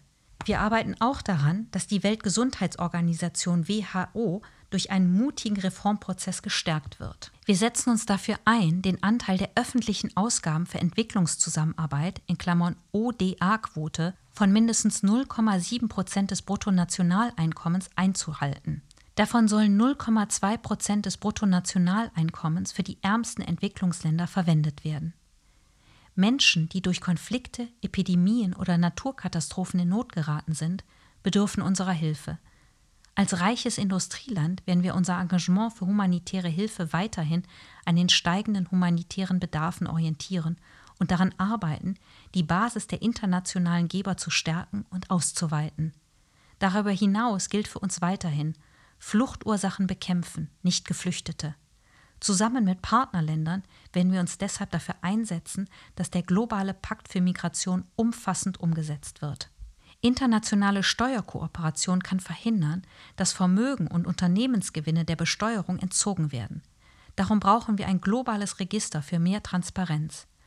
Global agierende Konzerne müssen sich an der Finanzierung des Gemeinwesens beteiligen. Dafür muss der weltweite Dumpingsteuerwettbewerb um die niedrigsten Unternehmenssteuern beendet werden.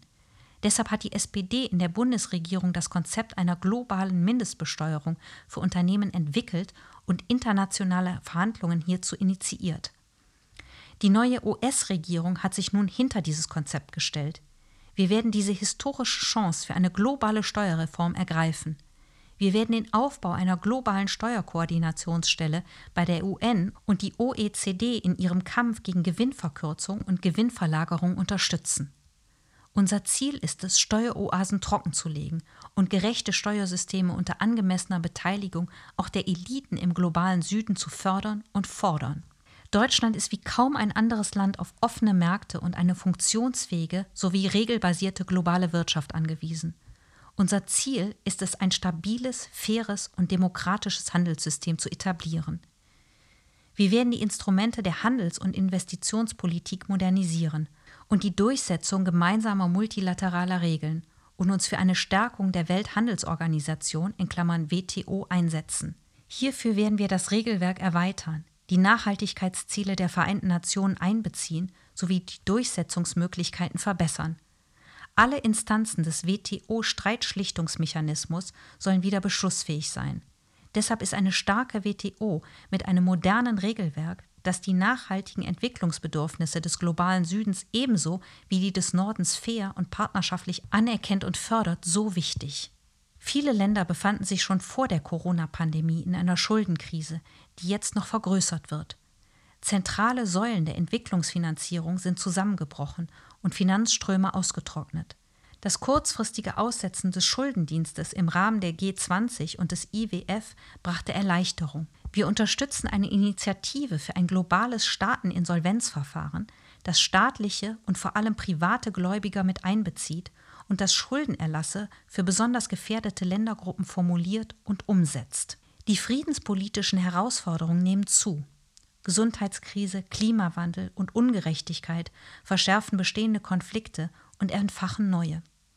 Autonome Waffensysteme senken die Schwelle für kriegerische Handlungen. Kernwaffen erleben ein Comeback. Digitaler Fortschritt macht uns verwundbar für Cyberangriffe. Dafür werden wir auf parlamentarischer Ebene einen Mechanismus einrichten, durch den neue Programme, Gesetze und Vorhaben daraufhin überprüft werden, ob sie friedenspolitischen Zielen widersprechen. Bei der Entschärfung internationaler Krisen und der Vermittlung von Frieden nimmt Deutschland schon jetzt eine weltweite Führungsrolle ein.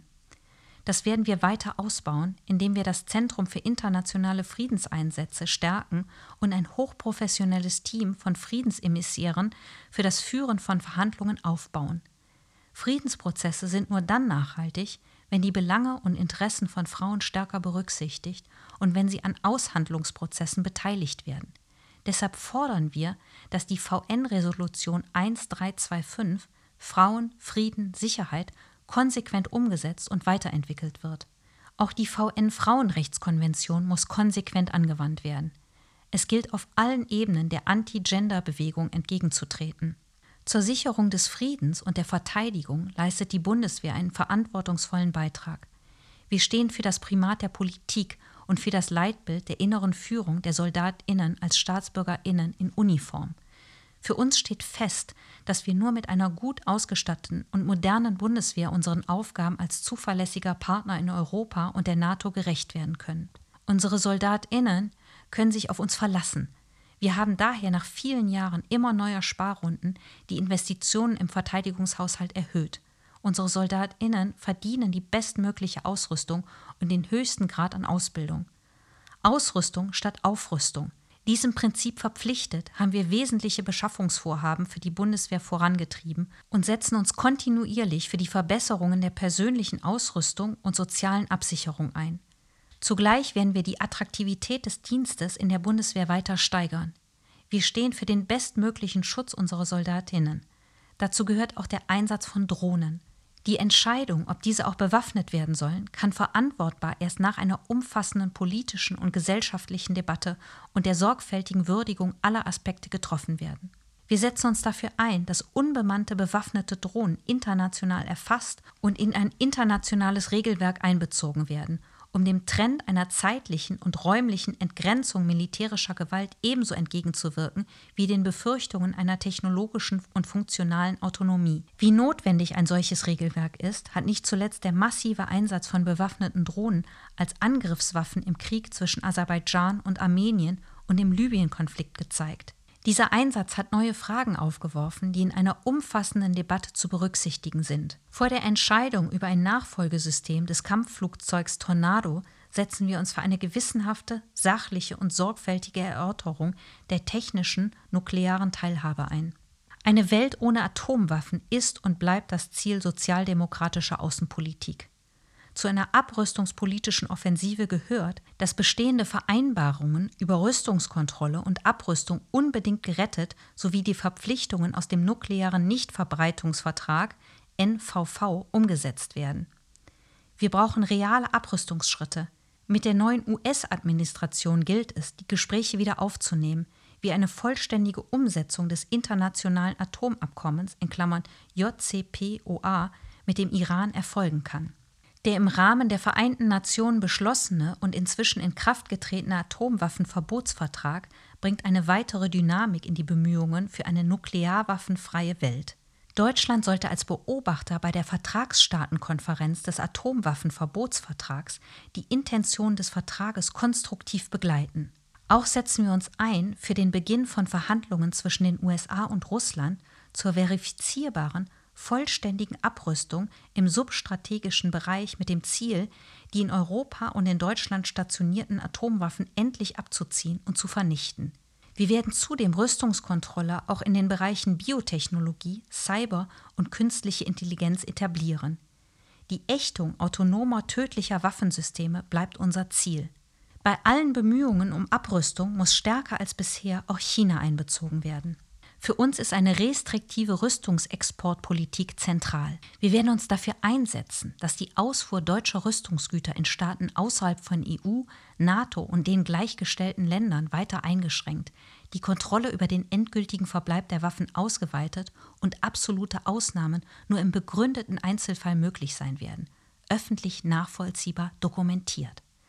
Das soll in einem Rüstungsexportgesetz festgeschrieben werden. Auch mit unseren europäischen Partnern werden wir eine Verschärfung der EU-Rüstungsexportvereinbarungen abstimmen. Für Staaten, die weder Mitglied der EU noch der NATO sind, ist eine Ratifizierung des Vertrags über Waffenhandel in Klammern ATT und dessen konsequente Umsetzung zwingende Voraussetzung für jede Form der Rüstungskooperation. Für uns ist die Unteilbarkeit und universelle Geltung der Menschenrechte nicht verhandelbar. Um Menschenrechte durchzusetzen, müssen wir diejenigen schützen, die für sie eintreten. Wir werden das im EU-Rahmen unter deutscher Ratspräsidentschaft geschaffene Menschenrechtssanktionsregime konsequent nutzen. Dazu gehören Einreiseverbote und das Einfrieren von Konten. Auch werden wir die Möglichkeiten der weltweiten Strafverfolgung von Menschenrechtsverletzern fördern und den Internationalen Strafgerichtshof stärken. Indem wir die mit Menschenrechten befassten Institutionen des Bundestages und der Bundesregierung unterstützen und weiter ausbauen, stärken wir die Menschenrechtsarchitektur. Alle unsere Anstrengungen können jedoch nur gelingen, wenn wir die Vereinten Nationen darin unterstützen, ihren Auftrag der Friedenssicherung, Förderung nachhaltiger Entwicklung und Wahrung der Menschenrechte zu erfüllen. Wir wissen, Reformen der Vereinten Nationen sind hierfür dringend notwendig. Diese werden wir vorantreiben. Unser Ziel ist ein ständiger europäischer Sitz und eine angemessene Repräsentanz des globalen Südens im Sicherheitsrat der Vereinten Nationen. Zukunft, Respekt und ein solidarisches Europa.